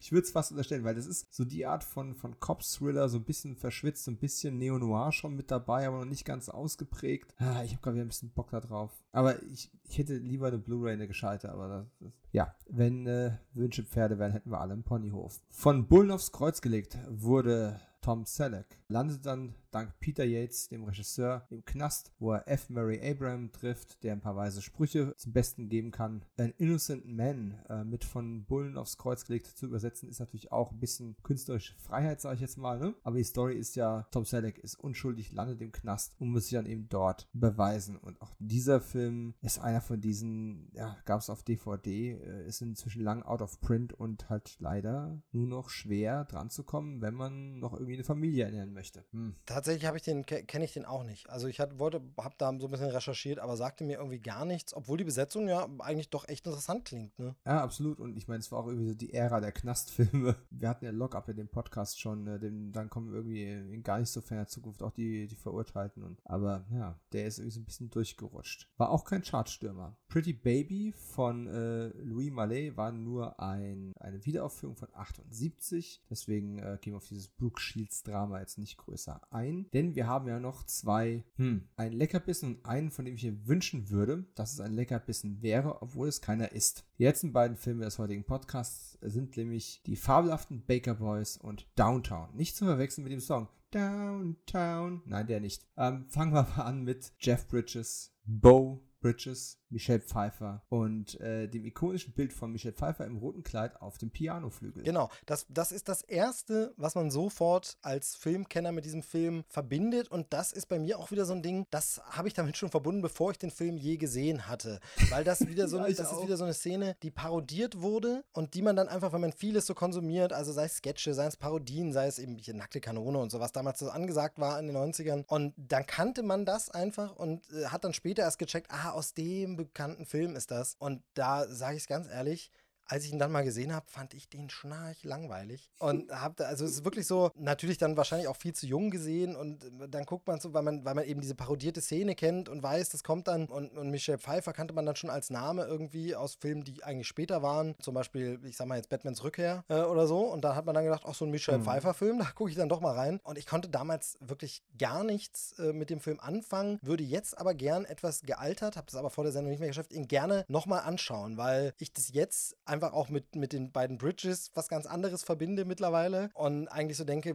den musste, glaube ich, nochmal eine Chance geben und da musste, glaube ich, nochmal reinschauen. Damals, wie gesagt, fand ich ihn schnarchig. Es ist erschreckend. Ich muss das direkt wieder genau so unterschreiben. Ich habe den damals auch im Fernsehen gesehen, fand das alles ziemlich dröge. Klar habe ich irgendwie anerkennen können, dass es schön gefilmt ist und dass es gutes Schauspiel ist, aber Liebesdrama von, von Leuten in ihren, was waren die damals, mit 30ern, haben mich als, als Jungteenie dann irgendwie auch nicht so wirklich Ja, auch so die gescheiterten Musiker oder so, du, also das, ja. das, war, das waren nicht die Themen, die man damals hatte. Wie gesagt, ich habe wirklich in den Film habe ich reingeschaut, weil damals eine Michelle Pfeiffer für mich ein Name war. Auch ein Jeff Bridges war für mich damals noch nicht so ein Name. Und mit damals meine ich jetzt gar nicht den Kinostart, haben wir ja schon gesagt, vom Alter her. Aber lass mhm. den Mitte der 90er im Fernsehen gelaufen sein. Und da war für mich ein Jeff Bridges auch noch nicht so der Go-To-Guy. Da musste aber sofort den Film schauen. Aber die Michelle Pfeiffer kannte man eben dann doch durchaus und äh, hat sie ein bisschen abgefeiert. Man gedacht, man guckt es. Und dann war das eben einfach was. Äh, also fällt definitiv in die Kategorie. Würde, ich würde nie sagen, dass das ein schlechter Film ist, weil es zu lange her ist, dass ich den gesehen habe und weil ich den, glaube ich, definitiv im falschen Alter gesehen habe. Ja, absolut d'accord. Er hat es damals auch auf Platz 43 in den Jahrescharts geschafft. Ne? Ist auch so ein Film, bei dem ich nicht verstehe, warum da noch keine Blu-ray draußen ist, weil der war damals echt angesagt. Ist auch viel im Fernsehen gelaufen. Hatte vier Oscar-Nominierungen bekommen und Michelle Pfeiffer ist mit dem Golden Globe ausgezeichnet worden. Die Kurzzusammenfassung für alle, die noch nie was von dem Film gehört haben, in äh, die fabelhaften Baker Boys geht es um Überraschung. Die Baker Boys, das sind die Brüder, die von Jeff und Bo Bridges gespielt werden, gescheiterte Musikerexistenzen, die dann auf die Idee kommen, ihren Act quasi äh, ja, aufzumotzen, indem sie eine weibliche Sängerin mit dazu nehmen, äh, halten ein witziges Casting ab, finden keine geeignete äh, Sängerin, die zu ihnen passt und dann kommt eben eine komplett abgehalfterte Michelle Pfeiffer rein, haut die aus den Socken und ja, wird dann eben auch zum Dreh- und Angelpunkt dieser, dieser Baker Boys, bis dann eben der Jeff, der Michelle ein bisschen mh, hm, näher kommt und das dann anfängt, die, äh, die Beziehung der Brüder zueinander äh, sehr stark zu belasten. Und ich habe irgendwie echt auch Bock, da mal wieder jetzt als gereifter Mensch dann nochmal ranzugehen, aber ja, damals ähm, hm, falsch. Es ist Zeit, auf jeden Fall, es ne? ist auf jeden Fall so ein Film, wo ich jetzt gern nochmal, jetzt wo ich es auch besser beurteilen kann, überprüfen würde, ist denn der Kultstatus, sind die Oscar-Nominierungen und dass diese Szene so oft parodiert wird, ist das denn wirklich verdient oder war das nur damals kurzzeitig aktuell und beliebt und eigentlich mhm. hat es die Zeit nicht überdauert? Ähm, es sind ja alles Namen, ich meine, Michelle Pfeiffer war jetzt eine Zeit lang ein bisschen rarer, aber ist doch wieder zu sehen und äh, auf jeden Fall Jeff Bridges, ganz großer Name nach wie vor. Das heißt also, das hat ja auch Stars hervorgebracht, was ich glaube, was auch immer so ein bisschen dazu beiträgt, dass man so Filme so lange dann nicht mehr gesehen hat oder nochmal gesehen hat, ist, äh, finde ich, wenn der Regisseur dann nicht mehr viel macht anderes als Regisseur. Mhm. Weil oft ist es so, du hast dann plötzlich einen Lieblingsfilm von einem Regisseur, also muss ja jetzt auch nicht sein Lieblingsfilm, aber irgendein so ein späterer Film von dem und dann guckst du dir das frühere Werk nochmal und sagst, ach, der war von dem auch schon. Ah, okay, und dann guckst du das nochmal. Aber hier ist es tatsächlich so, dass der ja gar nichts mehr, der hat irgendwie einen Film noch weiter gedreht und dann ist er ja komplett ins Drehbuchfach gewechselt. Da ist ja Steve Kloves ist der, ist der Regisseur und der zum Beispiel, ähm, ich musste nämlich kurz überlegen in der Vorbereitung der Sendung, woher kennst du diesen Namen? Steve Kloves, wo ist er dir immer wieder aufgetaucht? Und ja, er hat einfach das Drehbuch von jedem Harry Potter-Film geschrieben, aber davor auch schon ähm, die ah. Wonder Boys hat er zum Beispiel geschrieben. Er hat bei Amazing Spider-Man am äh, ähm, Drehbuch mitgeschrieben. Und ähm, also der, der Name taucht als Drehbuchautor immer wieder mal auf. Auch da kein Riesengesamtwerk. Also wahrscheinlich hat er sich eine Zeit lang zurückgezogen und was anderes gemacht. Vielleicht hat er ja auch tatsächlich die Elternzeit genommen, man weiß es nicht. Aber auf jeden Fall ist er, äh, hat er so fast schon zehn Jahre Pause drin und dann eben Harry Potter alles mit dabei. Und ähm, aber damals kam nichts weiter und ich glaube, dann gerät so ein Film auch gern mal in die Vergessenheit so ein bisschen. Ja, absolut. Ich meine, die Wonder Boys ist auch ein absolut okayer Film. Ähm, ich glaube, frühe 2000er, wenn mich nicht alles täuscht. Und äh, ich, wenn ich raten müsste, würde ich sagen, die fabelhaften Baker Boys sind kein Meilenstein der Filmgeschichte, sondern einfach nur ein grundsolid gut besetzter Film. Aber auch das würde mir erreichen, um den tatsächlich nochmal bewusst als Erwachsener zu sehen. Genau, und manchmal ist es ja dann auch dieses, was hat der Film sonst noch? Also bringt der zum Beispiel sonst meinetwegen diese Zeitära gut rüber einfach, diese späten 80er, Anfang 90er, so den Vibe dieser Zeit, dann muss die Story auch gar nicht super sein, wenn er das andere dafür super eingefangen hat und man einfach sagt, ja, das fühlt sich tatsächlich nochmal so an wie damals und so und von daher auf jeden Fall nochmal einen Blick wert, denke ich. Richtig, und damit kommen wir zum letzten Film des Tages, ich habe es eben schon angesprochen, ein Film, den ich jetzt zwei, dreimal gesehen habe. Jedes Mal, wenn ich ihn sehe, denke ich, das ist so ein Schläferhit. Das ist so ein Film, der hat all die richtigen Zutaten, der hat die richtige Epoche, der hat das richtige Flair, den werde ich lieben. Und jedes Mal gucke ich ihn an und sage, jawohl, die Zutaten sind alle da, aber irgendjemand war zu blöd, das Ding richtig aufzubacken. Und selbst auf dem Papier, wenn man sich einfach nur mal den Credit-Block ansieht, das Ding ist produziert worden von Gail Ann Hurd, ja, Aliens, The Abyss, äh, diese ganzen Dinger. Alan Silvestri hat den Score gemacht. Richard Benjamin als Regisseur, vielleicht nicht keine riesengroße Nummer, aber durchaus auch äh, ein sehr guter Handwerker. Anthony Edwards in seiner ganz kurzen Leading Man-Phase bevor er dann als Dr. Green beim Emergency Room äh, angeheuert hat und dann zum Serienstar äh, geworden ist. Aber das ist jetzt so ein paar Jahre nach äh, Top Gun wo der als so eine Leading Man Phase einfach hatte. Und der aufstrebende junge Forrest Whitaker. Dazwischen noch Penelope Ann Miller, damit noch ein bisschen was fürs Auge da ist. Und Joey Pants, Joey Pantoleano, der Charakterdarsteller vor dem Herrn, als Bösbube. Trotzdem will dieses Cop-Movie irgendwie nicht so richtig funktionieren. Es soll eine Actionkomödie sein, die so ein bisschen in Richtung Beverly Hills Cop gemixt mit Lethal Weapon irgendwie geht. Ist aber weder so hart noch so gewitzt wie äh, die vorgenannten. Erst recht nicht so spritzig wie ein Beverly Hills Cop. Anthony Edwards ist der straighte Cop, der aus dem, aus dem Hightech-Polizeirevier quasi nach Downtown versetzt wird, wo äh, die Kriminellen ein- und ausgehen im Revier, wie, wie sie wollen. Forrest Whitaker ist ein Cop, der ja im Zweifelsfall auch vortäuscht, einen äh, Kollegen zu erschießen, um dann einen Verbrecher zu überwältigen. Und das ist alles, das ist alles ganz nett. Aber erst hat man es schon tausendmal gesehen, tausendmal besser gesehen. Und der Film macht einfach ein paar ganz eklatante Fehler. Er nimmt Forrest Whitaker zu einem ganz ungünstigen Zeitpunkt aus der Gleichung raus. Anthony Edwards muss sich als Held quasi dauernd retten lassen, ohne dass man einen Running Gag draus macht, sondern dass er einfach nur ein schlechter Polizist ist. Und trotzdem feiern ihn alle als Helden ab. Das ist alles ganz, ganz merkwürdig. Der Score ist gut, es gibt ein paar nette Stuntsequenzen. Der Bösewicht, nicht Joe Pantoliano, sondern ich weiß den Namen leider nicht. Es gibt so einen ganz, ganz fiesen Anzugträger mit teuren Autos Autos, einen richtig arroganten Schnösel, der so der böse Mann im Hinter äh, Hintergrund ist. Wer auch immer das ist, der Typ hatte richtig Bock drauf. Und der hat das mit, eine, mit einem Genuss gespielt, hat auch ein paar, hat die besten Sprüche im ganzen Film gehabt. Das war cool. Edwards und Whittaker auch, aber es kommt nicht wirklich so zusammen. Und Penelope Ann Miller habe ich im März-Podcast schon gesagt, als wir über den John Frankenheimer-Film gesprochen haben. Die war da verschenkt, ist aufgetaucht, damit sie irgendwie mal kurz durchs Bett gejagt werden kann. Dann war es im Film wert draußen. Hier ist es nicht ganz so sexistisch, aber sie hat trotzdem nichts Wertvolles beizutragen und ist einfach völlig verschenkt. Ich würde jedem den Cops äh, Kopffilme oder Anthony Edwards oder Forrest Whitaker interessieren, empfehlen, schaut euch die Serie The Shield an, wenn ähm, Forrest Whitaker da auftaucht. Das ist, weiß ich, ich hoffe, er hat ein paar Preise dafür gewonnen. Er hat es auf jeden Fall verdient. Und Anthony Edwards hat einen äh, sehr kuriosen kleinen 90er Jahre B- oder C-Movie mit Lance Henriksen gedreht, der Delta Heat heißt. Schlecht gefilmt, aber tatsächlich irrsinnig komisch, weil die ein viel besseres Buddy-Duo abgeben als Whitaker und Edwards in Downtown.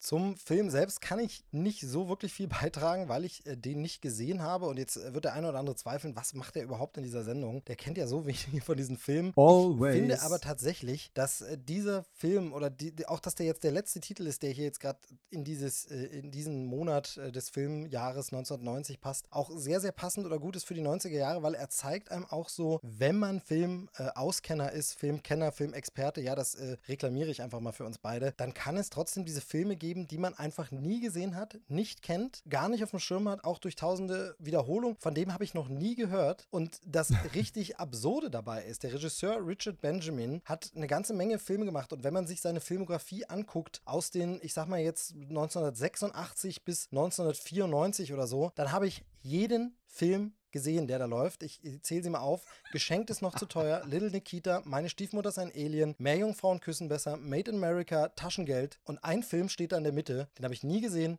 noch nie von gehört und das ist Downtown.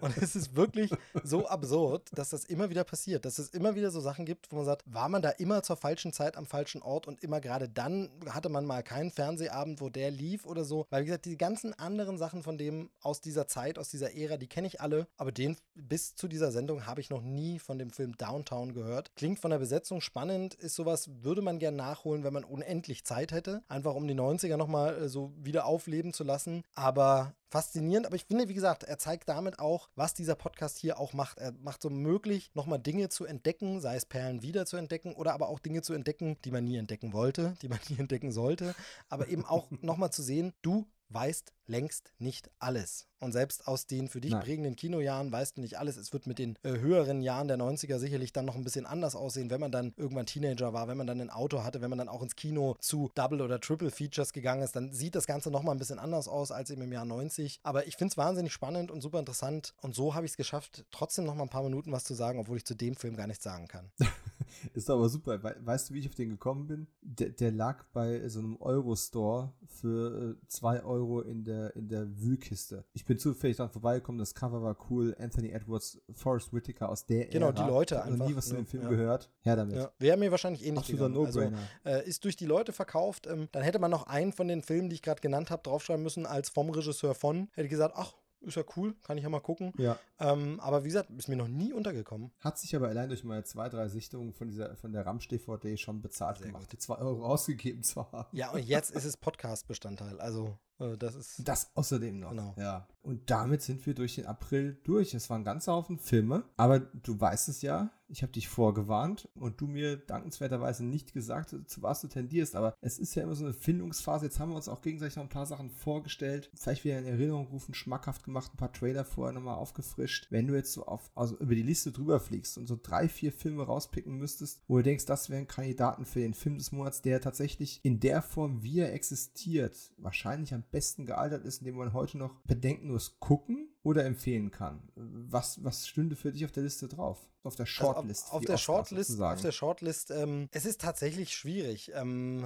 weil bei jedem positiven Argument gibt es immer auch so ein, ja, aber das spricht dagegen. Ähm, deshalb ist es so ein bisschen schwierig, aber ähm, tatsächlich wäre die Shortlist, äh, du darfst gleich widersprechen, ein Glory. Es wäre tatsächlich mhm. ein äh, Herr der Fliegen, ein Blue Steel und ähm, die Baker Boys ebenso mit dem, ich müsste ihn nochmal sehen, ne? aber so, äh, mhm. was aus der Zeit überdauert hat, ähm, was noch so Begriffe sind, ich glaube, da, da sind das die Titel. Ich bin sicher, ich könnte einen von den David Mamet-Filmen draufpacken, wenn ich sie nur besser in Erinnerung hätte oder wenn sie verfügbar wären. Dadurch disqualifizieren die sich leider. Wilde Orchidee finde ich tatsächlich besser, als man es vermuten sollte. Ist aber mit Sicherheit kein guter Film, der die anderen alle schlägt. Die Teufelin ist halt ist ein echter Grenzgänger. Aber obwohl ich am Anfang vielleicht gar nicht so euphorisch klang, müsste auf meiner Shortlist eigentlich Glory einfach wegen der Wichtigkeit eben, des eben, Themas. Das mein, also das meinte ich mit diesem, es gibt für alles dann ein Gegenargument. Ja. Also dieses eben Glory ja. wegen der Wichtigkeit des Themas, wegen des Oscar-Buzz, den es um den Film gab, wegen den Darstellern, die heute noch eine wichtige Rolle spielen in Hollywood und einfach noch äh, große Namen sind, wo man dann eben auch vielleicht rückblickend sehen will, was die gemacht haben. Aber dann spricht eben dagegen, dass du sagst, ja, aber als Film war es leider nicht so gut. Ja, und richtig. Deshalb schwierig schwierig, schwierig. Also, äh, ich würde nur sagen, meine Short Shortlist wäre auf jeden Fall Glory, fabelhaften Baker Boys. Ja, hm, ähm, ja, Herr der Fliegen müsste es wohl sein, weil es halt, ne, ist halt schon wichtig irgendwo. Ist ein Archetyp für seinen Filmgenre. Aber auch Blue Steel. Es ist zwar ewig her, aber ähm, es ist einfach Catherine Bigelow und ich habe ihn immer noch gut und in guter Erinnerung, obwohl es so ewig her ist. Aber zwingend notwendig ist, dass wir uns auf einen einigen. Ach, also nach, ist, äh, äh, nach, die, nach dem Ausschussverfahren, was haben wir für Überschneidungen gehabt? Blue Steel und Glory, ja, ja? tatsächlich. Und ich glaube, dann, dann wäre es doch leider wohl eher Glory. Weil ich meine, Catherine Bigelow hat später ja nochmal aufgetrumpft, ne? Und so. Und Glory ist dann schon auch so ein Film, wo man sagt, der könnte auch heute gemacht werden. Also, er wäre dann anders gemacht, aber so die Thematik, die Besetzung, dieses, wir bringen das ins Bewusstsein, amerikanische Geschichte und Rassismus und ne, das könnte auch heute zeitgemäß aktuell sein. Blue Steel ist schon so ein bisschen, würde man das heute nochmal so, ist das so, also hm, schwierig. Hm. Und das Totschlagargument aus den letzten Episoden war ja gewesen, außerdem ist Glory ein Period Piece und damit sowieso nicht äh, gealtert in dem Sinne, weil es sowieso eine Vergangenheit spielt. Ah, ach, verdammt. Also jeder, der den Podcast bis hierhin gehört hat und dann nochmal, ich, ich ermutige euch, springt zum ersten Film nochmal zurück und hört euch an, mit wie viel, in Anführungszeichen, Begeisterung ich Glory vorgestellt habe. Ja, aber jetzt wählen wir das Ding. Bedeutendster Film des Monats, will ich es jetzt mal ja, nennen, schon. muss nicht bester Film des Monats sein. Ja, also ja. das ist ja. Oder unterhaltsamster. Ne? Ja. Okay. Glory zum ersten. Glory zum zweiten. Bye bye Catherine Bigelow, Glory zum dritten. Ähm, Zweitsichtungsbefehl und äh, Film des Monats April 1990 per Mehrheitsbeschluss. Wow, das hätte ich gestern nicht gedacht, äh, vorgestern nicht gedacht, als ich den nochmal geguckt habe. es tut mir wirklich im Herzen weh. Naja. Ähm, aber jetzt werde ich den auf jeden Fall auch mal gucken und dann gehe ich nochmal zum Besten, wie ich ihn fand. So, alles klar. Haben wir es doch wieder einmal geschafft, in Harmonie und Einigkeit aus einem Podcast zu gehen, aus unserem ersten gemeinsam. Sehr gut. Also dafür war er gar nicht schlecht, oder? Nein, absolut nicht. Er hat auch gar nicht wehgetan, ne? wie, beim, wie beim Zahnarzt. Nur ein kurzes Pieksen. Nein, ey, äh, ich gucke nur gerade auf den Timer. Äh, länger geworden als gedacht, aber mein Gott, wir reden Genau, gerne. du, das wird im Schnitt ja eh alles zusammengekürzt. Da kommen knackige 25 Minuten raus und dann denke ich, ist auch okay. Das wäre mal ein Gag. Ich hau, ich hau mal eine 30-Minuten-Fassung äh, in den Feed und äh, veröffentliche dann nachher einen Director's genau. Cut mit zweieinhalb genau. Stunden. So machen es doch die Großen, so machen sie es doch alle. Ähm, du, mir hat es großen Spaß gemacht. Ich fand es sehr, sehr gut. Wie gesagt, vielleicht konnte ich heute die Expertise noch nicht so ganz unter Beweis stellen, aber das hat natürlich nur einen Hintergedanken. Das hat den Hintergedanken, dass ich doch sehr hoffe, dass ich irgendwann nochmal zu Gast Gast sein darf, dann, wenn die ganzen großen Klassiker kommen, die ich alle in- und auswendig kenne. Und die kommen, dauert äh, höchstens noch zwei, drei Jahre. Von daher, also gern bin ich wieder dabei, wenn ich darf ähm, und würde mich auch freuen, wenn der ein oder andere Hörer vielleicht mal schreibt, wie er es denn fand, äh, unseren Talk hier und unseren äh, Austausch und äh, auch das, was ich beigesteuert habe, gern auf Twitter oder hier in den Rezensionen von diesem feinen Podcast. Äh, da würde ich mich sehr freuen. Ich glaube, der äh, Dominik gibt das dann auch gern an mich weiter, außer es ist zu euphorisch, dann wird er wahrscheinlich weinend das verschweigen. Aber genau, also mir hat es wirklich Spaß gemacht. Danke nochmal, dass ich dabei sein durfte. Ich habe jetzt gut gute und schlechte Nachrichten für dich. Äh, die gute Nachricht ist, du bist äh, gerne wieder gesehener oder sagen wir besser gehörter Gast. Die schlechte Nachricht ist, äh, das wird früher sein als in den ersten paar oh Jahren. Je, oh je, oh je. So, da, da musst du leider durch. Wer weiß, vielleicht schaffen wir es ja irgendwann sogar mal zu einem Special für Glory. Und dann haben wir eine haben wir ganz frische, vielleicht gegensätzliche oder doch gleichziehende Perspektiven auf dieses hm, hm Meisterwerk Fragezeichen. Wir werden es erleben. Wo findet man dich am besten auf den Social Medias? Hau genau, also auf äh, Twitter bin ich sehr, sehr aktiv. Da bin ich als @moviesteveb. Ja, das einfache MovieSteve war schon vergeben, aber naja, MovieSteveB äh, findet man mich auf Twitter, ansonsten äh, auf Instagram als äh, MovieSteve und man findet natürlich meinen Podcast, bei dem es auch, das ist schon ein kleiner Running Gag, demnächst irgendwann weitergehen wird. Krempelcast, den findet man auch auf Facebook, findet man überall, wo es Podcasts gibt. Da kann man mich erreichen und sehen und hören. Nee, eigentlich sehen nicht, nur hören. Ähm, aber auf jeden Fall äh, der MovieSteve Steve, äh, so bin ich im Netz einigermaßen bekannt. Noch zumindest nach dieser Folge nenne ich mich vielleicht um, aber genau, da findet man mich. Er würde mich freuen, wenn der, ein oder andere Hallo sagt und vielleicht sagt, hab dich in Kino 90 gehört, war ja gar nicht alles schlecht. Ja, das ist doch äh, meine Ansage. Nein, ich empfehle deinen äh, Twitter-Feed ausdrücklich an dieser Stelle. Mein Gott, meine Worte verliere ich langsam schon. Es ist, es ist echt spät geworden. Ich danke dir recht herzlich, dass du gekommen bist. Es wurde allerhöchste Zeit und wir wiederholen das ganz bald wieder. In dem Sinne, wir hören uns nicht in 30 Jahren wieder, sondern vielleicht schauen wir mal, was es noch für spannende Filme gibt. Wir mögen ja beide Teenage Mutant Ninja oh, Turtles. Ja. Der kam ja oh, auch ja. noch 1990 oh, raus. Oh ja, das wäre. Aber den mag ja irgendwie jeder. Ich, ich, weißt du, früher mochte genau. den niemand Schlimm. aus meinem Bekanntenkreis. Ja. Und jetzt, jetzt schmeiße ich das in die Twitter-Sphäre raus und jeder, der einen Podcast hat oder auch nicht oder einen Blog, schreibt mir zurück, TMNT von 1990, den liebe Du, das ist sowieso so ein Ding. Aber da reden wir ein andermal nochmal drüber. Das ist sowieso so ein Ding, wie plötzlich äh, die Sachen, mit denen wir früher Außenseiter waren, jetzt plötzlich der Mainstream sind. Das ist nicht immer nur schön. Das stimmt. Früher waren wir was Besonderes, heute müssen wir uns durchkämpfen durch die Masse. Aber so ist das im Leben. Machen wir für heute Schluss. Ich bedanke mich recht herzlich und die Links zu deinen Socials gibt es natürlich auch wie immer in den Show Notes. Vielen Dank fürs Zuhören. Ich hoffe, ihr seid beim nächsten Mal wieder mit dabei. Und wir hören uns. Tschüss.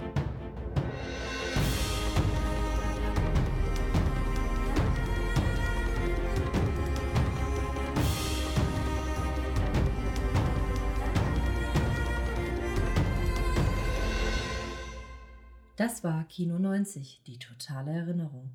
Moderiert und produziert von Dominik Stark Tonmischung und Schnitt von Jens Nier, Musik von Marvin Hartmann, Designs und Grafik von Tobias Spüro und Sam Freisler.